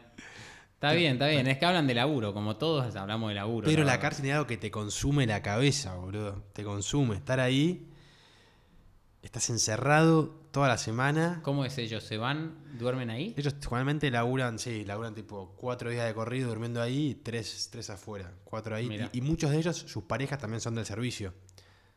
Sus mujeres las conocen ahí. Tienen una vida ahí. Y- De, de- de- de estar tanto tiempo, sí, obviamente. entonces digo, es, la cárcel es muy fuerte y también. Pero ¿hay guardias mujeres? Sí. ¿E- ¿En, en la cárcel de hombres? No, en la- porque la que voy yo ahora, la de San Martín es mixta. Ah, es mixta, está hay- bien. O sea, esto que me estás contando es muy del, del caso de ahora, digamos. Sí. No, igual hay, hay, mu- hay guardias mujeres. Hay no, en la otra también hay guardias mujeres. Mira. Por ahí no, no son las que abren las puertas, pero sí las que están en visita, en requisa. Perfecto. Sí, sí, ahí, ahí había, habían las dos. ¿Y, y qué tanto... mm, Vos me decís que se mimetizan mucho en la manera en la que hablan, pero ¿cuánto de, de esa carga o de esas historias, porque hay historias súper fuertes, como, el- como la, esta que hablábamos de tu Sí. película, el- ¿cómo se llama? Siempre me olvido decir, Pablito. de Pablito, cuando le cuenta al amigo, ¿qué tanto de esas historias pesadas se terminan llevando ellos a su casa? O sea, de trabajar en un ambiente tan, tan Y cargado. Te llevas toda la carga emocional, ¿no? Las peleas, historias. También lo que pasa, yo veo mucho que, que, que- que te van poniéndome en el lugar de los guardias a veces, ¿no? Mucha gente que va de la calle, a las fundaciones que van a visitarlos, al guardia ni lo saluda y le tira la mejor al preso. Entonces el guardia dice, pará, yo estoy laburando, el preso que se mandó una cagada, yo que te abro la puerta, no me, ni me saludas. Entonces también se empieza a generar como en ellos un dolor, ¿viste? Sí. Porque no le da bola. O sea, va a mirar al precio, al guardia que es el que le está cuidando en teoría, Hmm. ni, ni la hora. Mira. Entonces también te digo, sucede eso y también, sí, o sea, vivís abriendo puertas, vivís hablando con presos, vivís soluciona- solucionando problemas sin un mínimo recurso. Entonces, entonces te queda en la cabeza, ¿viste? ¿Es riesgoso también para ellos? Me imagino cuando se arman Re- peleas y todo. Re Tienen, riesgoso. O sea, o sea, tienen que mandarse al pabellón y. y- Ah, Cuando hay un motín, digo, además, digo, los motines son un peligro. Mm. Ah, te meten en un pabellón, digo, y la, pas- la pasan mal. no te tocó vivir eso, ¿no? No, no, motín no, por suerte no. No, no, sí, sí, o sea, es, un- es- es un laburo. Que creo yo, para el laburo que es no te pagan un mango. Mm. Ya estás. ¿Qué gana, por ejemplo, un guardia cárcel? Nada, de ganar 80 lucas, uno, uno base. Y es un laburo donde también te, te- te jugás la vida, ¿viste? Sí. Emocional, no, no solo porque te hagan algo, sino Obvio, emocionalmente. sí. No, por eso te consultaba, me parece un, un trabajo muy especial. Y supuestamente, digo, el guardia es el que se- deberías pagarle bien porque es el que se encarga de, de- de- de- de la gente esta para que pueda tener más, más, más recursos para vivir una vida más tranquila de repente, ¿no? Pedro, voy a dar un paso adelante en la entrevista y, y me gustaría tratar de meterme eh, un poco en, en esos puntos de conexión de, que tenés vos con, con la cárcel, pero antes volver a ese código penal, ¿no? Sí. Ya dijiste reinserción es una palabra que deberíamos erradicar del, del vocabulario y apenas me lo dijiste ya pensé en la palabra y digo, claro, obvio, ¿no? Eh, no tiene sentido. Eh, ¿qué- ¿Alguna vez pensaste o, o tuviste ideas de, de cómo manejarías vos? Ni siquiera te digo una cárcel, porque quizás sería sin cárceles, digamos, ¿cómo manejarías el delito? Después de toda esta experiencia. Sí, para mí sí. Sí, sin, sin cárceles, seguro. Y. ¿Cómo lo podrías describir e- ese mundo que vos imaginás que, que seguramente para vos sea mejor que lo que tenemos? Y es algo bastante básico, creo yo, y digo que no digo nada nuevo, pero que es darle las mismas oportunidades a todos, ¿no? Es, creo que va, va primero por ahí. Digo, no, no, las mismas condiciones de vida a todos.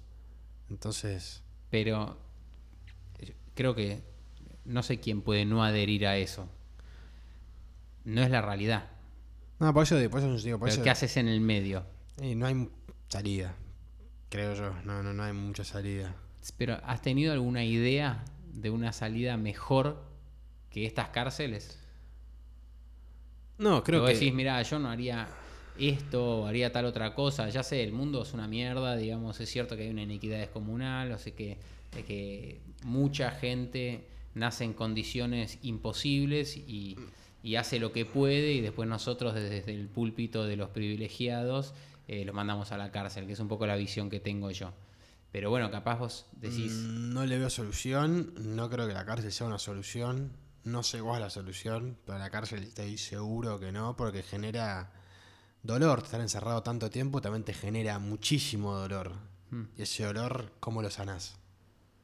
Pero tengo Y una pregunta, ¿no? por ejemplo, ¿no? siguiéndote el hilo. Vos ya sabés, a veces uno este, busca lo que piensa sabiendo lo que no piensa. Entonces vos sabés Sí. que las cárceles como están no funcionan. Que pasen mucho tiempo ahí los presos, eso no. Pero ¿estarías a favor de, por ejemplo, prisiones cortas? No, Tampoco. no estoy a favor de la prisión. No, no estoy a favor, no estoy a favor de la prisión.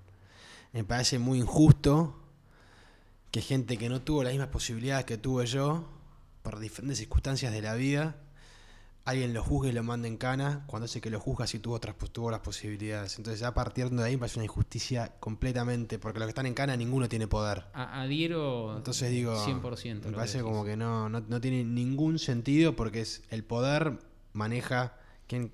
Digo, el poder es el que maneja. No, el sentido yo sí lo encuentro, no es un sentido con el que yo me movilice. No, totalmente. Pero el sentido es muy concreto, es un sentido de comunidad en donde los que tienen más poder y más fuerza, que en general son las mayorías, y esta es mi manera de, de ver la cárcel, le privan la libertad al que hace algo que a ellos les molesta. Bien, pero fíjate una cosa, cuando entra uno sale otro, entonces es, es, es lo mismo, digo. Porque decís, cuando entra uno sale otro. digo, porque un- uno que, que, que- que roba, el día que entra, está bien, uno menos que roba en teoría, ¿no? Para la sociedad. Pero ese mismo día, otro que robaba queda en libertad. Bueno, pero si no entraría uno, habría, estarían los dos en libertad. Está bien, digo, ¿no? Pero es como... Te, estoy, te estoy tratando de seguir, ¿no? sí, te- sí, sí, digo, pero bueno, están los, sí, uno menos, uno más, digo, a lo, a lo que voy es que no, no es la solución porque digo, gente que roba fuera va a haber siempre.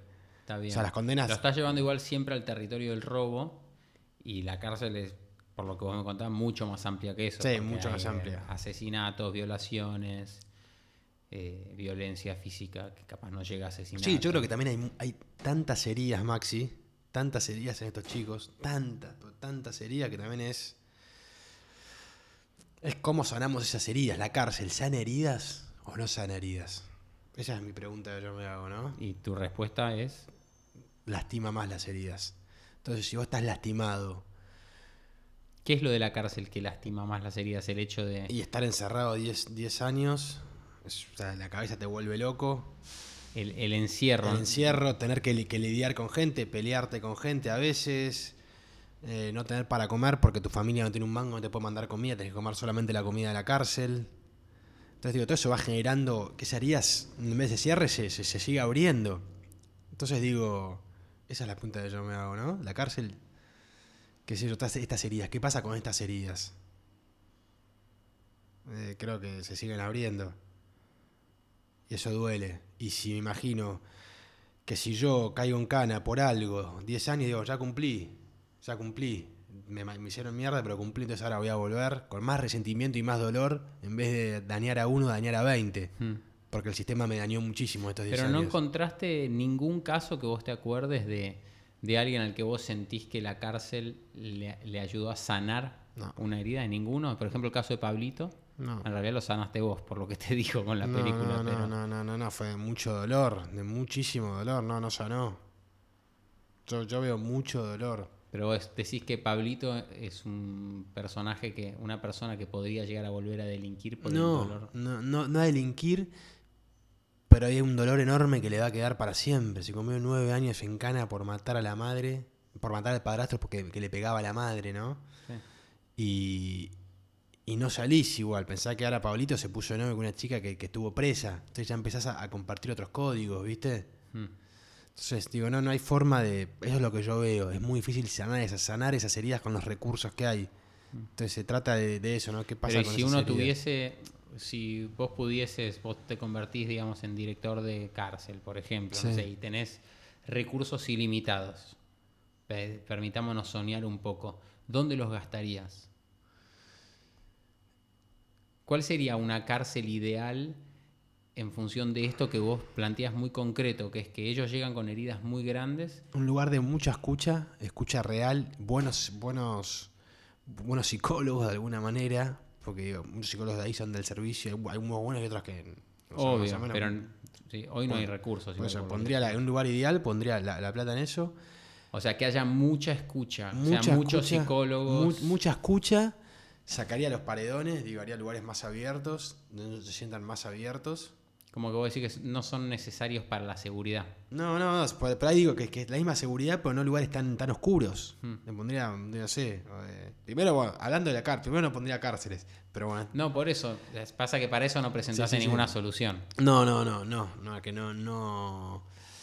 O sí, no sé, que cada uno se defienda como pueda. Pero sí, primero haría eso, que las cárceles, digo, no generen tanto dolor. Eh, mucha escucha, pondría los, que los pabellones no sean tan oscuros, no sean tan tremendos, tan sucios. Después les pondría. No les Muchas veces lo que yo veo es que a los presos les imponen cosas. Entonces los escucharía. ¿Qué te gustaría hacer? ¿Qué oficio te gustaría tener? ¿A qué te gustaría dedicarte? Si no, si no, si, si- no fuese Hay en robar. general, vos que tuviste la oportunidad de, de- de generar ese vínculo con ellos y de escucharlos, eh, ¿tienen eh, esas cosas o, o ya están tan alejados de, de eso y, tan metidos en, en la cárcel y en, como lo decir, el choreo, que, capaz que hasta ya perdieron el contacto con esa realidad? No, la tienen y también algo que digo, también yo que la tienen y también algo que pasa es ellos para laburando con un oficio ganan 2,50 y si roban algo y les va bien ganan mucho más. Y también le debe generar dolor a alguien que no tiene nada ver cómo muchos tienen tanto. Obvio. Entonces digo, ¿no? Yo digo, porque pues, digo, no sé, yo me pongo en el lugar de ellos, che, veo gente que vive en lugares impresionantes y yo no tengo un mango, entonces, ¿qué- ¿por qué estoy acá? Lo voy a- digo, me agarraría una rabia tremenda. Está clarísimo, sí, sí. Es, es muy difícil de, o por lo menos desde mi punto de vista, juzgarlos por eso, porque yo, o sea, no me quiero poner en yo haría, no haría, pero la realidad es que entiendo perfecto, es obvio, para mí es obvio porque la gente roba. Eh, obviamente, no entiendo cómo roba un político que capaz que, que tiene plata o un gerente de un banco, Sí, sí, pero, pero no me tenés que explicar mucho por qué roba la gente que termina eh, siendo por lo menos los protagonistas de tu película, porque me parece, nada, puedo empatizar de una manera muy sencilla. Eh, ¿qué, qué, qué otras cosas vos decís? O sea, Hacer. Primero es que sea un lugar que parezca una, una cárcel que parezca un lugar más libre. ¿no? La, te da una cosa de sensación muy oscura ahí adentro, ¿no? Como que te, que te, te hacen sentir, Sentir el encierro el al encierro cero, al máximo. Y el encierro también te juega en la, cabeza, en la cabeza que empieza a suceder inconscientemente, que te empieza a enloquecer Mm. el encierro. Digo, ya te dicen encerrado en un lugar. Y, y después te da miedo salir. Y eso debe ser así, me imagino que son, porque yo pensaba recién mientras hablaba, digo, ¿por qué no se van al campo? ¿no? Y no es Sí. un lugar gigante, pero bueno, capaz que viene alguien que sabe y en dos minutos dice, no, porque te No, y- escapan y- en y- dos y- minutos. necesitas muchos recursos para que no se escapen o para lo que fuese. Por eso digo, Mucha necesitas, capaz te dice, muy fácil, ¿no? Necesitas 10 veces más guardias y bueno, Necesitas muchos, muchísimos recursos. Sí. Pero está bueno el. a mí me parece que una de las. No, no quiero entrar en el terreno político, eh, pero viste, muchas veces se habla ¿no? de, de qué es lo que, de lo que uno hace para. Se habla mucho de la desigualdad social, para, para generar las mismas oportunidades. Eh, yo personalmente tengo una visión que es aún más drástica, ¿viste? Como que yo creo que el ideal sería que a la gente que, que por el lugar que le tocó nacer eh, las cosas fueron muy mal, digamos, o porque no tiene identificación en un padre, o porque había mucha violencia familiar, o porque tuvo una nutrición malísima, porque no fue al colegio, no sabe expresarse, no sabe escribir. Creo que deberíamos no solo generar las mismas oportunidades, sino incluso compensarlas, ¿no? Y, y pensaba en esto que vos decías de la cárcel, si, si en realidad un gran mensaje a la sociedad no sería que las cárceles estén sobrepresupuestadas, ¿no? Y que, y que se conviertan en un lugar donde vos digas, claro, nosotros realmente queremos, dicho feo, porque sé que no es una palabra que te gusta, recuperar o reinsertar a los presos, y vamos a darles todo lo que necesitan. Entonces que cuando vos veas una cárcel sea de afuera digas un lugar soñado. Obvio que no es un lugar soñado, porque No, estás pero- encerrado. Pero pero- debería ser, totalmente de acuerdo, debería ser... Sí, sí, totalmente. totalmente. Pasa que ahí, más que nunca, volverían a delinquir o no.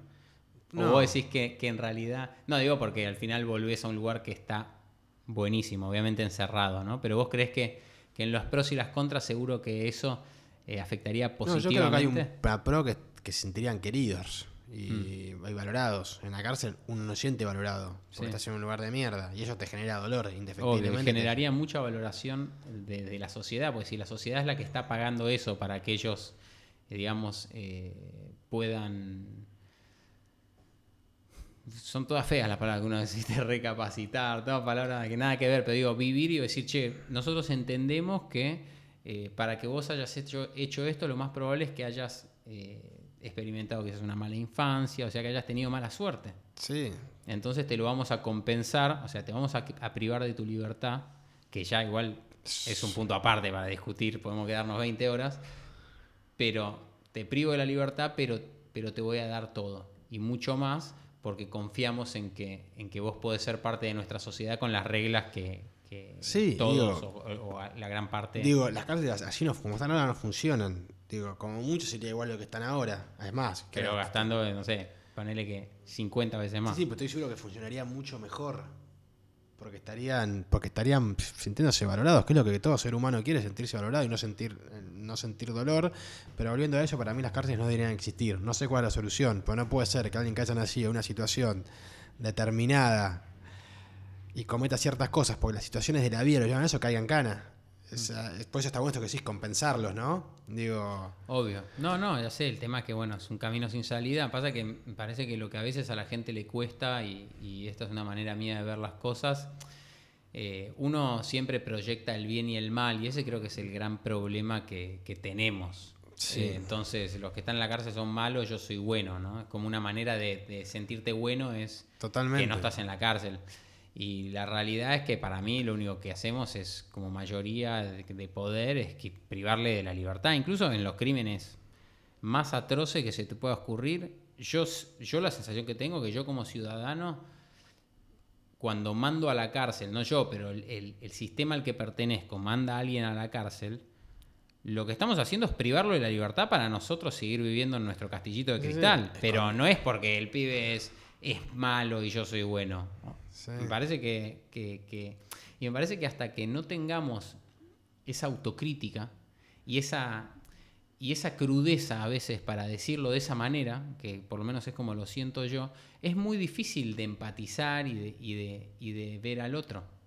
Porque hasta que vos no te sentís un poco malo, yo me siento un poco malo. Yo una, son boludeces. La vez que me robaron la bicicleta, estaba estudiaba música en la facultad Sí. y entra un policía y dice, che, a alguien le robaron la bici, no sé qué, ¿cómo era la bici? Y yo, digo, madre, salí corriendo, no sé qué. Y estaba, eh, lo habían agarrado y está el flaco sentado ahí al lado de la bici y, y es medio una Te tristeza sentías mal por, por- descomunal. por él. Obvio, porque me pongo en lugar de él y digo, ¿qué hace pobre flaco? Yo estoy en la facultad estudiando música y este flaco está viendo cómo me afana la bici. Sí. Es como que... Entonces, Sí, sí, sí. no puedo pensar en, no, este es malo, tiene que... Lo único que pienso es en, en eso. Totalmente, totalmente de acuerdo. Pero bueno, al mismo tiempo, yo no le dije libérenlo. Me parece, a mí no me parece mal, o sea, digo, no es que me parece mal, no, no tengo otra solución como vos, sé que el sistema funciona así, el que delinque cae preso, va preso. Sí. Pero lo acepto con un poco más de, de, de introspección en el sentido de, y de crudeza de que él, no, él va en cana porque nosotros no queremos que esté ahí, pero no porque es un hijo de puta. Y Sí, sí, pero al mismo tiempo ese que entra sale otro que roba la bici. uno sale siempre, como decís vos. O sea, ¿no? no importa, cuando sale ese otro es matemática. Si uno no entró, hay dos que te afan dos bicis. Sí, pero bueno, digo, va a seguir sucediendo. Como decís vos, no funciona. Eso me parece que es un punto de partida. y- y el país no está más seguro porque hay gente en cana. no, pero bueno, ¿pero vos has investigado otros países? Sí, países como Dinamarca. Ahí, digo, no, no, no pasa nada. Pero investigaste, Sí, sabés, es- fuiste es- a otras cárceles. No, no digo, pero sin no, no, no, fui a otras cárceles, pero digo, ahí la- las cosas funcionan completamente de otra manera, no generan tanto dolor. Bueno, también hay muchos menos delitos, hay muchas menos, digo, ya partiendo de la base, no hay una igualdad Sí, mucho más grande como país, ¿no? obvio. Entonces, el tema es digo, cómo haces para. ¿Qué haces con la cárcel mientras tratás de convertirte en, en Dinamarca en el centro? Y Estoy diciendo lo- Dinamarca por decir, porque no, no tenemos, No, no tengo ni idea, pero yo lo que si creo tiene más es- oportunidades. No, no sé cuál es la solución. Para mí las cárceles no sirven, eso estoy completamente, pero completamente seguro. Porque el delito sigue existiendo, las cosas siguen sucediendo. Y, y el que entra a la cárcel sale con mucho más dolor. Y el, yo si entro a la cárcel por matar a uno y me como 20 años, con ese dolor quiero salir y quiero matar a 20. Entonces esto que decíamos, que sale uno y entra otro, porque sale cuenta como 20. Obvio, ¿no? Y aparte es, es un círculo que va creciendo. O sea, el que sale en realidad es mucho más que el que había entrado. Por eso digo, entonces digo, ahí se compensa, ¿no? Si sale uno, sale otro, no sé, sale uno y sale Salen 20, dos, Salen sí. dos. Está bien. Entonces es digo. para que te lo haga un matemático eso. No, a ver entonces- cómo da la cuenta. Pero entonces digo, ¿no? Por eso digo, la cárcel bien, no sirve. sí. La solución no sé cuál es. Para la cárcel estoy seguro que Pero es peor porque empeora las cosas. empeora las cosas. Pero, pero no por el servicio, sino por los pocos recursos que tenemos. Si la cárcel funciona de otra manera, la cárcel puede llegar a funcionar. Pero ¿cómo hace un tipo que gana 80 lucas por mes en guardia? Pero No, vos eh, me vas de un lado a otro, porque vos me decís la cárcel podría funcionar. Me, me- me lanzaste recién. No, no podría Estando- fun- pero podría funcionar un poco mejor, con más recursos. Un poquito mejor, no, no ser tan dolorosa. Mm. Te hago una pregunta pensando en, en todo lo que pasó con estos supuestos estos rugbyers que, que mataron al chico y Sí. le dieron prisión perpetua. Bueno, no sé cuándo vamos a sacar el episodio, pero, pero ahora que estamos hablando fue hace relativamente poco. Eh, ¿Qué pensás de la prisión perpetua? ¿O pensás exactamente lo mismo? Pienso ¿Te genera alguna otra inquietud? No, te hace mierda, te, te hace mierda. ¿Conociste gente que estaba Sí, perpetua? Conocí, conozco una amiga, una chica, me hice muy amiga ahora en la cárcel, divina, tiene perpetua. Mira, ¿y qué hizo? Homicidio, fue a robar y mató. Mira, o sea, y no estaban los planes, nada. Eh, no, no estaban los planes. Y se comió un homicidio. Que también, bueno, me pongo al lado de la familia y bueno, también, también hay una familia, digo, no, yo porque la conozco a ella, pero también hay una familia sufriendo. Por eso no hay que pensar bien y mal, o sea. Es muy complejo, Mm. pero me parece que es tremendo. Una chica, una vida muy sufrida, su- muy sufrida, pero sufridísima, donde el viejo también, ella estaba, tenía cinco años y el viejo estaba con una pistola arriba de la mesa. Es lo que ella conocía. Y cae en dan perpetua, era el destino que ella iba a tener. Entonces digo, ¿Cómo cambian los presos el que tiene perpetua? ¿Había en tu pabellón ahí en Dolores alguno con sí, perpetua? había, había, había. ¿Y hay alguna diferencia de cómo se toma la vida? No. Porque él quizás ya sabe que no va a poder volver a tienen, robar. la, siempre tienen la ilusión. Perpetua igual son 35 años. Ah, está bien, no existe no perpetua. existe. Siempre Ah. tienen la ilusión de que le bajen la condena al preso. O sea, 35 es lo máximo, digamos. lo Cuando máximo, uno, ahora estos pibes Sí, es 35 es años. lo máximo, sí. Ah. Siempre tienen la ilusión de que, la- de, de- de- de que les pagan, de que les pagan un, buen- de que, de que les pagan un beneficio. Y también se dan cuenta que no tienen nada que perder de alguna manera. Entonces por eso son más quilomberos, pelean más. En digo. general los de perpetua son Y más sí, porque no tienen quilomberos. nada que perder. Ya están muertos por modo, digo, jugado por jugado, digo. Pero eh, no me lo expliques, ¿es, es así real? Es así, es así, Los es que vos conociste de perpetua son más... Y son más quilomberos, sí, son más, más, más conflictivos porque, digo, uno también en la, en la cárcel quiere hacer las cosas bien, ponele, para tener un beneficio. Si vos vas, vas al colegio, no te pelees, no tenés problemas de conducta, no te sancionan. Pasa, ¿Para qué vas a ir al colegio si no, no- Por eso. no vas a salir? Por eso, digo, para, o, o para qué vas a hacer conducta si no vas a salir. No importa que te diga el juez después, el juez cuando te da, te, te- te da un beneficio, ve todo lo que vos tenés. Pero bueno, si tenés 10 años, te puedes llegar a los 5 y tenés perpetua, digo, no te interesa ni hacer alguna conducta, total, te tengo- desde ese lugar, digo, ¿no? Mira, o sea, los más violentos eran los de perpetua. Y sí, pues sí, sí, o o los que menos cabida le dan a, a- a- a esas cosas, entonces les chupa un huevo todo. Están tan, tan más allá.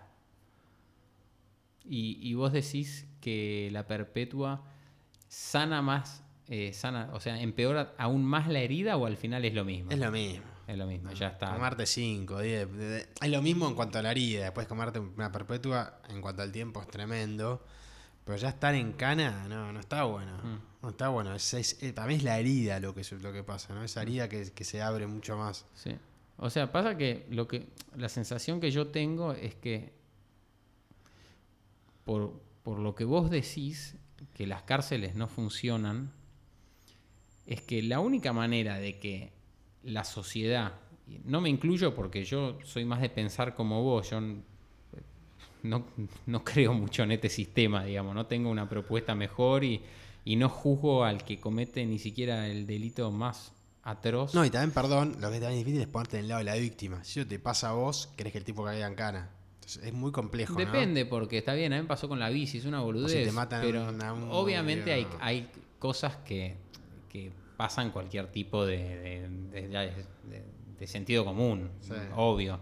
Y no quiero, no es para dar dogma o no dogma, pero, pero mi sensación, estoy tratando de pensar en, pues, estoy pensando en la sociedad. Sí. O sea, al final somos una sociedad, una comunidad que ahora es muy grande, que ya es de más de cuarenta y pico de millones de personas y es cómo nos organizamos para vivir mejor. En ese cómo nos organizamos para vivir mejor, lo que está claro es que hay algunos que son que estamos decidiendo dejarlos afuera. Sí. Aunque no lo queramos ver. Sí, o porque no tienen oportunidades, o porque no tienen salud, o porque hay mucha violencia, o porque cuando se mandan una cagada los metemos en cana y les quitamos la libertad y, y los, y, y esas heridas que tienen se, se las ampliamos mucho más. Pero mi sensación es que la única prisión que funciona para la sociedad, en función de los objetivos de la sociedad, Mm. es la perpetua que no salen. Porque, por lo que vos me decís, es el preso que sale, lo más probable es que delinca todavía más que como que cuando entró. Mm. Porque la herida está mucho más abierta.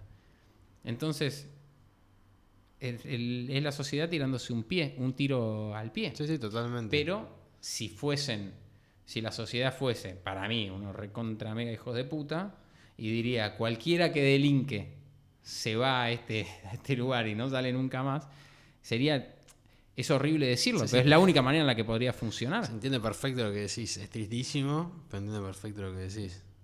O sea, es como, sí, sí, sí, como exterminar. Tipo, si lo que vos querés es vivir bien, bueno, aceptá que la única manera es que la gente que no quiere vivir como vos o que hace cosas que, que para vos son delitos, bueno, pero entonces separala, pero no la trates de, de mandar a un lugar, de ponerle globo de colores y que vuelva y te dé un abrazo. Sí, ¿no? Sí, es sí, un poco así, es la sensación que me estoy quedando. Sí, de- sí, sí. O sea, sí, yo no, no. Ya sé que vos no estarías de acuerdo a eso, yo tampoco. Con la perpetua digo, no. pero digo, pues, sí, pero si entiendo- tu objetivo es vivir en paz en sociedad y que nadie delinque, me parece que por lo que vos decís, la única manera es que los que delinquen, correrlos a otro lado, pero para siempre. Sí, no, no, no estoy de acuerdo, pero pareciera que, que- que para mucha gente podría ser esa. Totalmente. Sí, o, u otra es. Es increíble el miedo que nos da hablar de ciertas cosas por, por lo que es eh, la ideología, la, el qué dirán. el- No, que- Porque, ¿viste? a mí me pasa también, ¿eh? yo me siento raro diciendo esto, que igual no es algo que yo piense.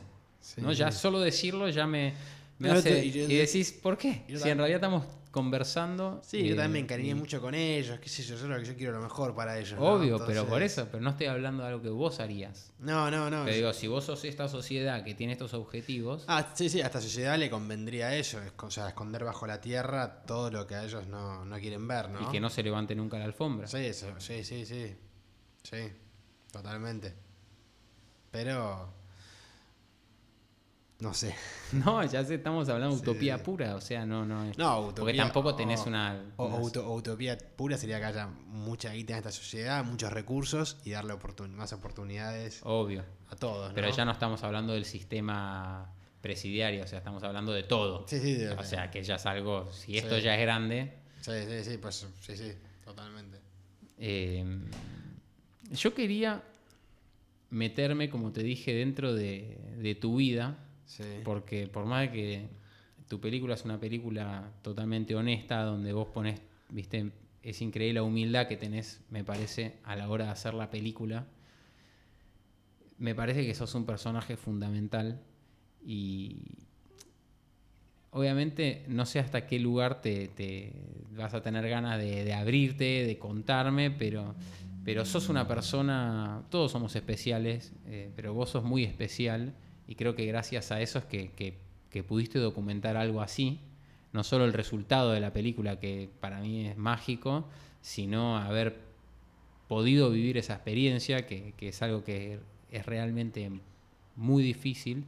Entonces me da mucha curiosidad tratar de entender esto que te decía antes, cuáles son esos lugares donde vos te conectaste con eso, que bueno, me sorprendiste mucho con, con sabiendo que vos hiciste esas filas para entrar, por ejemplo, eh, visitando cuando eras más chico, pero, pero bueno, tratar de entender todos esos puntos de contacto, eh, tratar de entender qué es esa ansiedad cuando vos me decís, no, me daba adrenalina, decías, ¿no? ¿Qué, qué es esa adrenalina? O sea, ¿cómo podemos meternos adentro tuyo para tratar de entender un poco eh, a Pedro, digamos, ¿no?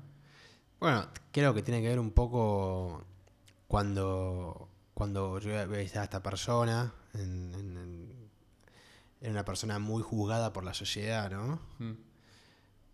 Y, y cuando conocí a estos chicos, también muy juzgados por la sociedad, me di cuenta, digo, cuando me pasaba con esta persona que yo visitaba, que detrás de, de, de todo este juicio había una persona con un gran corazón.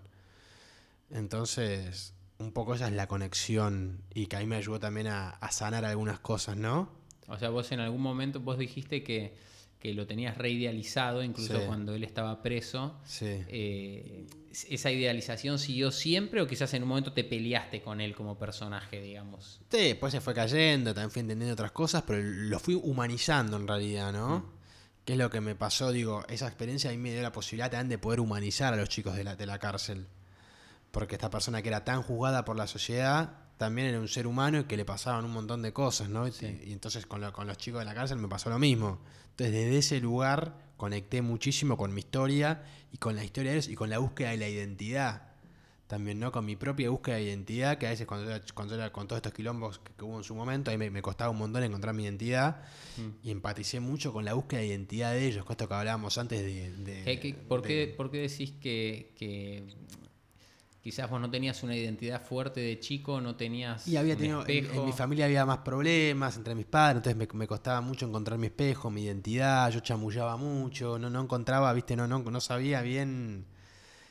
¿Qué chamullaba que, digamos, significa decir mentiras? o- Sí, sí, como crear una, una, una, una, identidad que no era la verdadera, o decía mentiras, viste, para, para, para ser alguien, Mm. O sea, ¿no? parecido a, a, A volviendo a ellos. la pregunta esa, sí. Para ser alguien. Entonces digo, de ese lugar empaticé mucho con ellos, pero tampoco tiene, tenía muchos espejos por ahí de, de- de- en sus familias, ¿no? De vuelta. Entonces, de ese lugar empaticé una barbaridad. Pero vos sí venís de una familia, digamos, padre, madre, no sé si... Sí, sí, pero bueno, a veces tiene que ver con, lo emocional, ¿no? Con las Sí. cosas emocionales que suceden en la familia. Más allá de que no tuvo un montón de cosas, por ahí a la, a la- a la hora de tener un espejo con mi padre o con mi madre, me costó mucho más. Como no te sentías eh, identificado quizás con Me ellos, digamos. Me costaba... Como que vos no, no querías ser tu viejo No sé si no quería o no, pero me, me- de me- chico.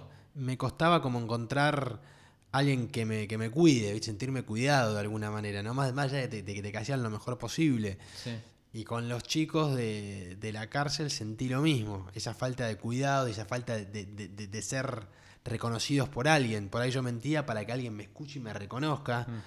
Y hacía determinadas cosas para ser alguien para el otro. Entonces, en los pibes, en muchos de los pibes también, digo, empecé a ver que, que venían con muchas heridas, sin identidad y que tienen necesidad de ser alguien, ya sea robando, ya sea creando su propia identidad, pero esa necesidad me hizo conectar muchísimo con ellos. Por Sí. eso creo que la película es honesta. Porque la hice, la hice desde ese lugar y eso, haciéndolo, conociéndolos a ellos, también fui sanando un montón de cosas. Mira.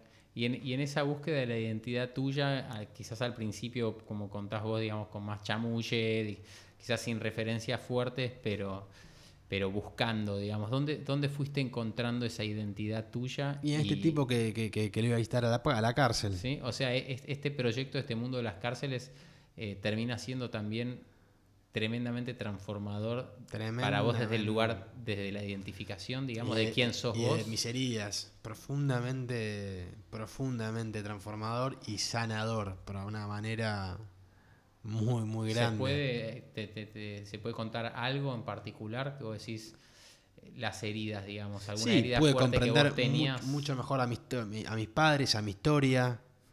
¿no? De más o menos eso, de comprender mejor mi historia y a, y a mis padres de alguna manera. Y Como comprenderme que y- pudiste co- eh, com- y eh, también comprenderme a mí, perdonarme a mí cosas, ¿viste? Decir, bueno, fuiste así, o hiciste lo que pudiste, y hoy te estás encontrando de a poquito, ¿viste? Sin- como eso. Como tocar esas heridas y, y también darme cuenta de que el mundo era mucho más grande, ¿no? Y que un montón de gente le, le cuesta encontrar su identidad. sí. Y a ese digo, bueno, nada, vamos acompañándonos entre todos, digo, ¿no? Obvio, sí, sí, sí. Entonces, algo así.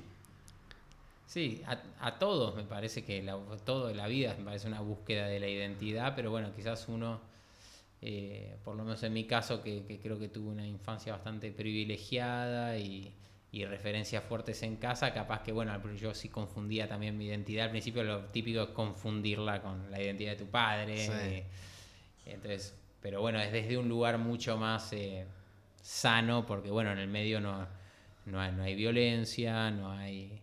Sigue siendo una búsqueda de identidad, pero bueno, una búsqueda de la identidad Sí, sí, sí. normal, que es lo que uno viene a hacer a este mundo de alguna manera. Sí, sí, a encontrarse, ¿no? Sí. Entonces de ese lugar fue muy, muy sanador y, y lo, y lo sigue siendo, ¿no? Por eso estoy muy agradecido a, lo- a los chicos que me permitieron ser parte de, de su mundo, de que confiaron Sí. en mí.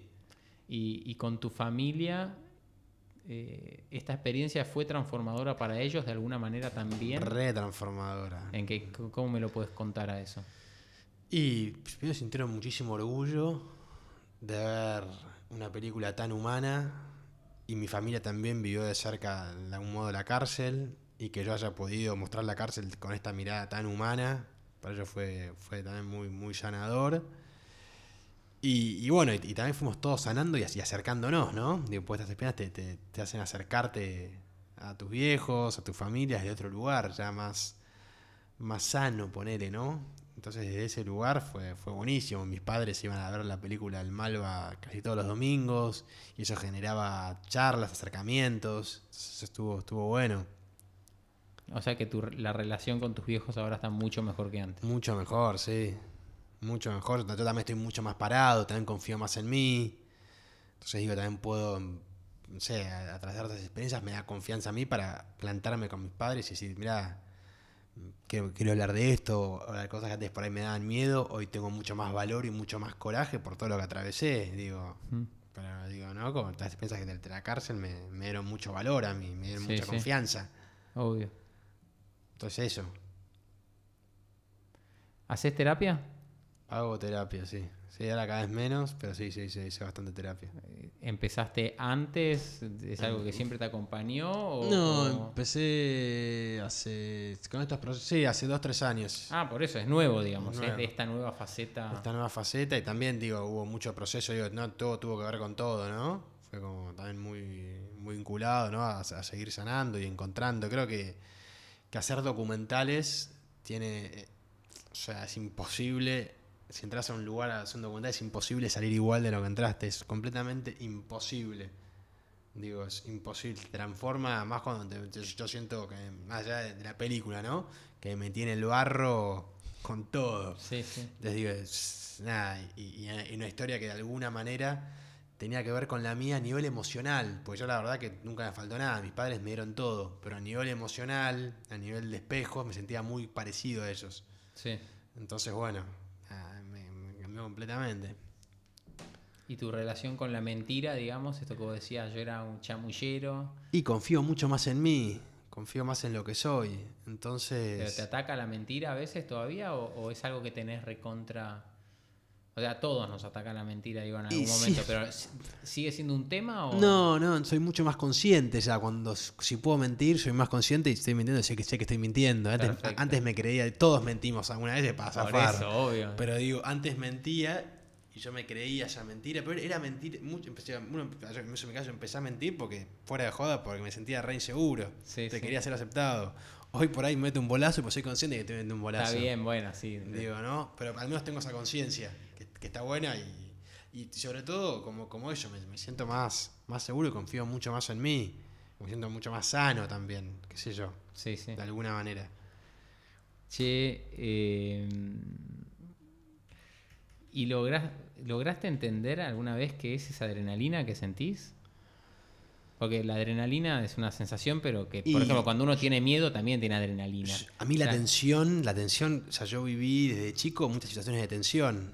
Entonces estoy acostumbrado a la tensión de la barreno, la, la- la siento hasta el palo. Pero Como la- que la necesitas para. Y un poco sí, porque estoy acostumbrado a vivir desde chico en situaciones de tensión. Entonces la tens- esa tensión me genera algo que está, no te lo puedo explicar, pero que te la barreno, la siento, la sufro, pero te la barreno y... Pero te gusta, es una sensación que. Aunque me gusta, que me gustaría dejarla igual. Sí. Digo, no sé cuánto. No, porque es adictiva, digamos. Es adictiva, no, y también si el día de mañana me pongo de novio con una chica, me gustaría tener un vínculo sano, no un vínculo a, a- a- a base de la adrenalina y la tensión, porque son los sí. vínculos que tuve hasta ahora y no me llevaban a ningún lado. Está bien. Entonces digo, Pero ¿y cómo, ¿y cómo te ayudó la película? ¿Te, te ayudó a bajar un poco esa adrenalina o no? Ahora cuando estás yendo a, a la cárcel, a la de, ahora es de voto, ¿no? Mm. a la de San Martín. A la de San Martín, volvés a sentir esa adrenalina.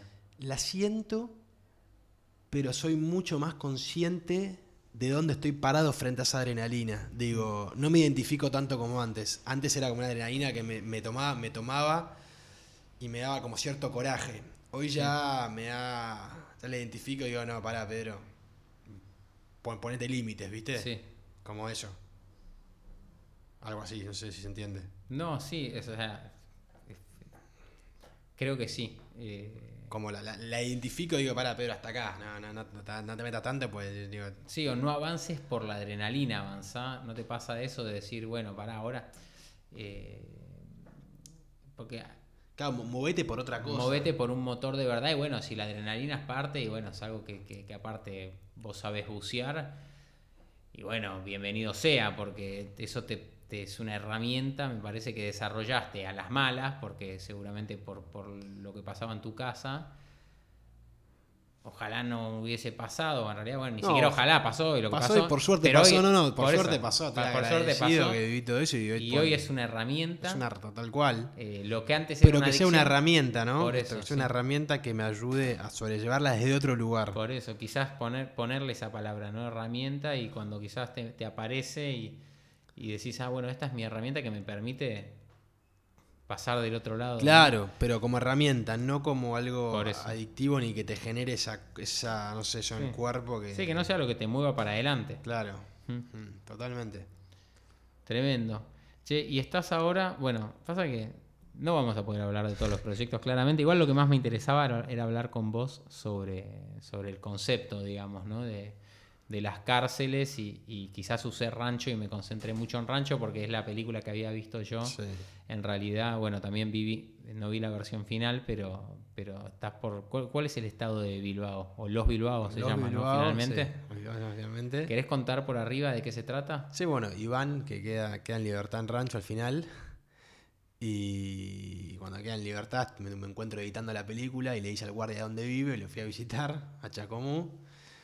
Y caí a la casa un día. Sin y- avisarte, sin dio una avisar. dirección. No, no, o sea, fue así. Yo estaba, edit- estaba editando el material y en un momento le hice al guardia vivo en Chascomús y tal calle. Vivo en Chascomús y tal calle, ¿no?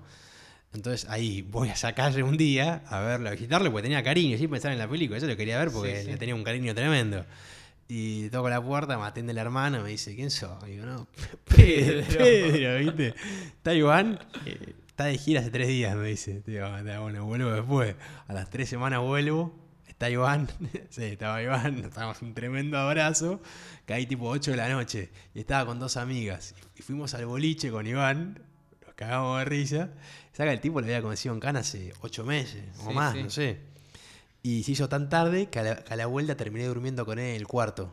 Mira, O sea, dormimos en la misma cama, 6 de la mañana llamo del boliche, yo no me quería volver tan tarde a, a Buenos Aires, y el tipo me sacó la almohada, y yo sin almohada no puedo dormir, y yo mirando el techo y diciendo, a Iván lo conocí en cana, ahora estoy acá durmiendo con el, Iván en la misma cama, él mirando el medio tomando vino, ¿viste? Sí, sí, y después generamos un vínculo del carajo, en un momento yo pensaba... O sea, no porque me haga algo, porque confiaba en Iván. Decía, qué loco. este, bueno, era el que te había, digamos, dado el voto de confianza más Sí, grande que por vos eso, habías pero decía muy loco, está- hablo con Sion Cana y está durmiendo con él en la misma cama, digo, eh. Sí, sí. corte A, dormir con él, digo, no hubo nada en el medio, sí. ¿viste? Y, y bueno, y, la- y después viví con, conviví con él mucho tiempo, también con él y su familia, y la película trata sobre, arranca con la libertad de Iván y es la vida de él, de él afuera, cómo, cómo intenta formar la familia, formar su familia y, y vol- vol- volver, no, pero hacer, hacer, hacer su vida, ¿no? Con, Sí, ¿Y hacer qué, su vida. qué tan bien le sale? Le sale bastante bien. También tiene muchas heridas, Iván. Es un chico que es rudo, muy rudo y a veces parece violento. Pero viste cuando la gente que tiene tantas heridas que lo tocas y sale la. como si Sí, sí, está muy a la se siente atacada. Sí. Entonces es Iván, es un niño herido que sale ese monstruo, porque detrás de ese monstruo hay un tipo que es vale oro. Entonces por eso digo, hay que, hay, por eso la, la película también trata sobre las heridas de Iván, ¿no? Mm. Que, que fue difícil, porque Iván es un tipo duro. Pero Sí. bueno, digo, pu- pu- pudimos lograr eso y la- yo estoy muy, muy contento con, con, la, con el resultado de la película, que ya está terminada.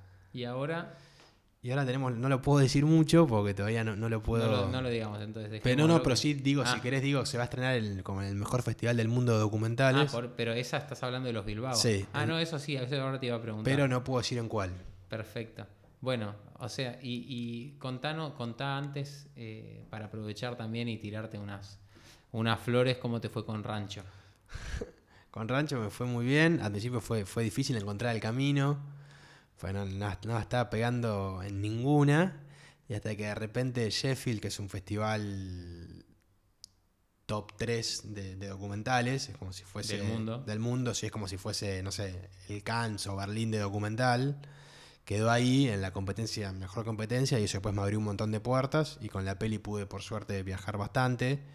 Y también lo, lo lindo es que la pude mostrar en España, que ahí vive el hijo de Oscar Artaza, que al padre no lo vi hace 10 años, y la vimos juntos en el cine y fue sumamente conmovedor para mí y para él. Pues es una película que, que más allá de la película me sanó a mí y, y- y- y sanó un, montón de, de- de relaciones. Digo, eso es lo Sí, más lindo sí. De, la, de- la peli, ¿no? Como Mirá. generó algo que fue mucho más allá de, de la película. Y me terminé emborrachando con el hijo de Artaza, un tipo que ya estaba en cara 30 años, que jamás me imaginé esa situación en mi vida. En España, con el tipo, un tipo que tuvo en cara 30 años, ¿viste? Emborrachándome de ver la película, el tipo llorando por el padre, ¿viste? Y, y bueno, después se estrenó acá en Buenos Aires, estuvo para hacer una película de autor, se estrenó en la Lugones, en San, en San Martín y en el Malva, que estuvo seis meses, que también es... Sí, que el Malva aparte es un mes que te dan y, y te Sí, vas ganando el derecho a estar seis seguir. meses es como casi una locura. Por muy eso, pocas sí. películas pasan los dos meses, ni siquiera. Entonces fue, fue muy bueno eso. A nivel profesional, a nivel humano, porque también Oscar Artaza vive en Mar del Plata, venía todos los domingos, estaba Sí, como sí. loco. Entonces fue, fue o muy sea, lindo. Artaza salió. Artaza salió justo antes de la película, entonces fue Mirá, al Malva. ¿Pero cuántos tuvo? O sea, estuvo. Salió, estuvo en total 34. Pero salió hace tres años, volvió a caer y, sal- y salió justo antes de la peli. ¿Y cómo? Y, y volvió a caer por, por un robo. No, no hizo el de voy a dejar de robar robando. No, no, cayó. Hizo por- una boludez. Cayó así, no sé bien que nunca, verdad que nunca le pregunté, porque tampoco, no sé, ni, ni me interesó, ni me chupaba un huevo. Y- No, porque le dio tres años, Sí, malísimo. sí, fue sí, tipo, sí. ah, que por una boludez o, por ahí por una causa que no sé de antes. no- Ah, no, tengo ni idea, verdad que nunca le pregunté. No, no, no se lo, debería preguntado, por ni le pregunté. Y, y bueno, justo también estaba para la peli y fue todos los domingos. Le hacían entrevistas, viste, ciertos medios como ciertos medios. Entonces el pie era, era lo máximo. Mirá. Y bueno, y seguro que contribuiste vos eh, mucho con tu película a, a esto, a generar eh, eh, una sensación de valor en algo distinto a- al choreo, ¿no? Sí. A, a sentirse valorados como personas o porque ven que a mucha gente le interesa ir a mirar su historia o porque vos te tomaste el tiempo y el trabajo de ir a conocerlos y de ir a filmarlos o porque el periodismo les hace una nota, ¿no? Sí, sí, Como- fue muy, muy grosso y cosas que jamás se hubiese imaginado. Digo, para mí fue una. Lo que más alegría me da de la peli es eso, es que Oscar haya disfrutado la película y que Pablito haya visto la película. O sea, me da una alegría enorme. ¿Y la fuiste a mostrar a la cárcel? A la cárcel no, porque ya cambia el director, es imposible. Ah. Sí se la mostré a las chicas de, en- en San Martín y les encantó. Mira, Y que estuvo también una experiencia muy linda. Están están muy conmovidas.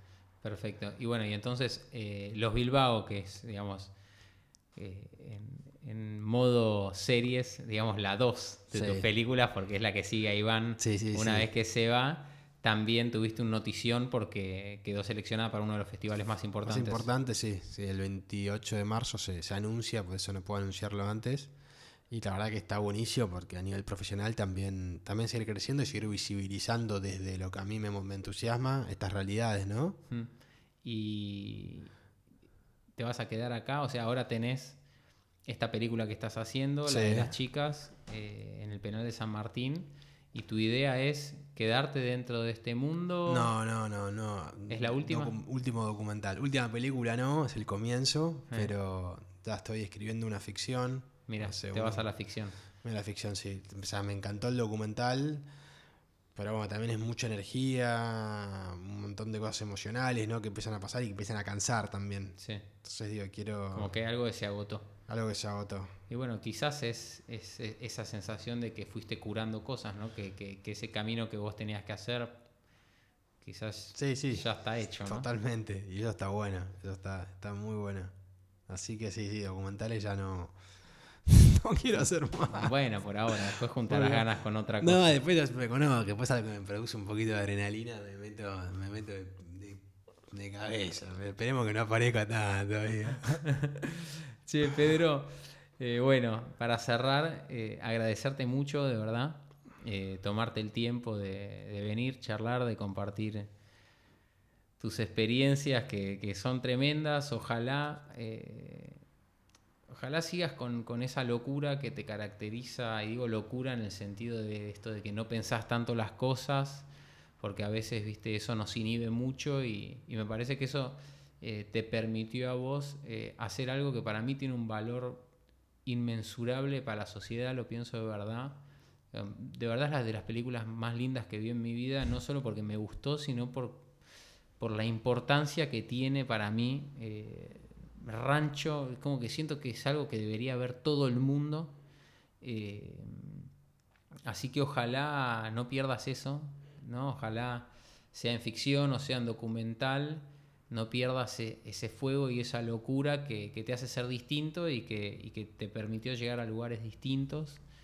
Eh, y seguro que va a seguir pasando, ¿no? Así que, nada. Bueno, Maxi, gracias a vos por las palabras tan generosas, eh, tan, tan lindas que me llegan. Y ojalá que sí, que, que pueda seguir haciendo cosas y, y que cada uno en su camino siga haciendo cosas. y- Ahora una comedia romántica, nada que ver. Me encantaría, pero no, pero no sé cómo sea, me encantaría. Pero, bueno, esa es la que de, tenés que hacer. de romántico, no, entiendo, no, no sé lo que. La comedia romántica hecha por el que. Nada. Bueno, Pedro, de verdad, muchas gracias. Maxi, Este fue Pedro Speroni.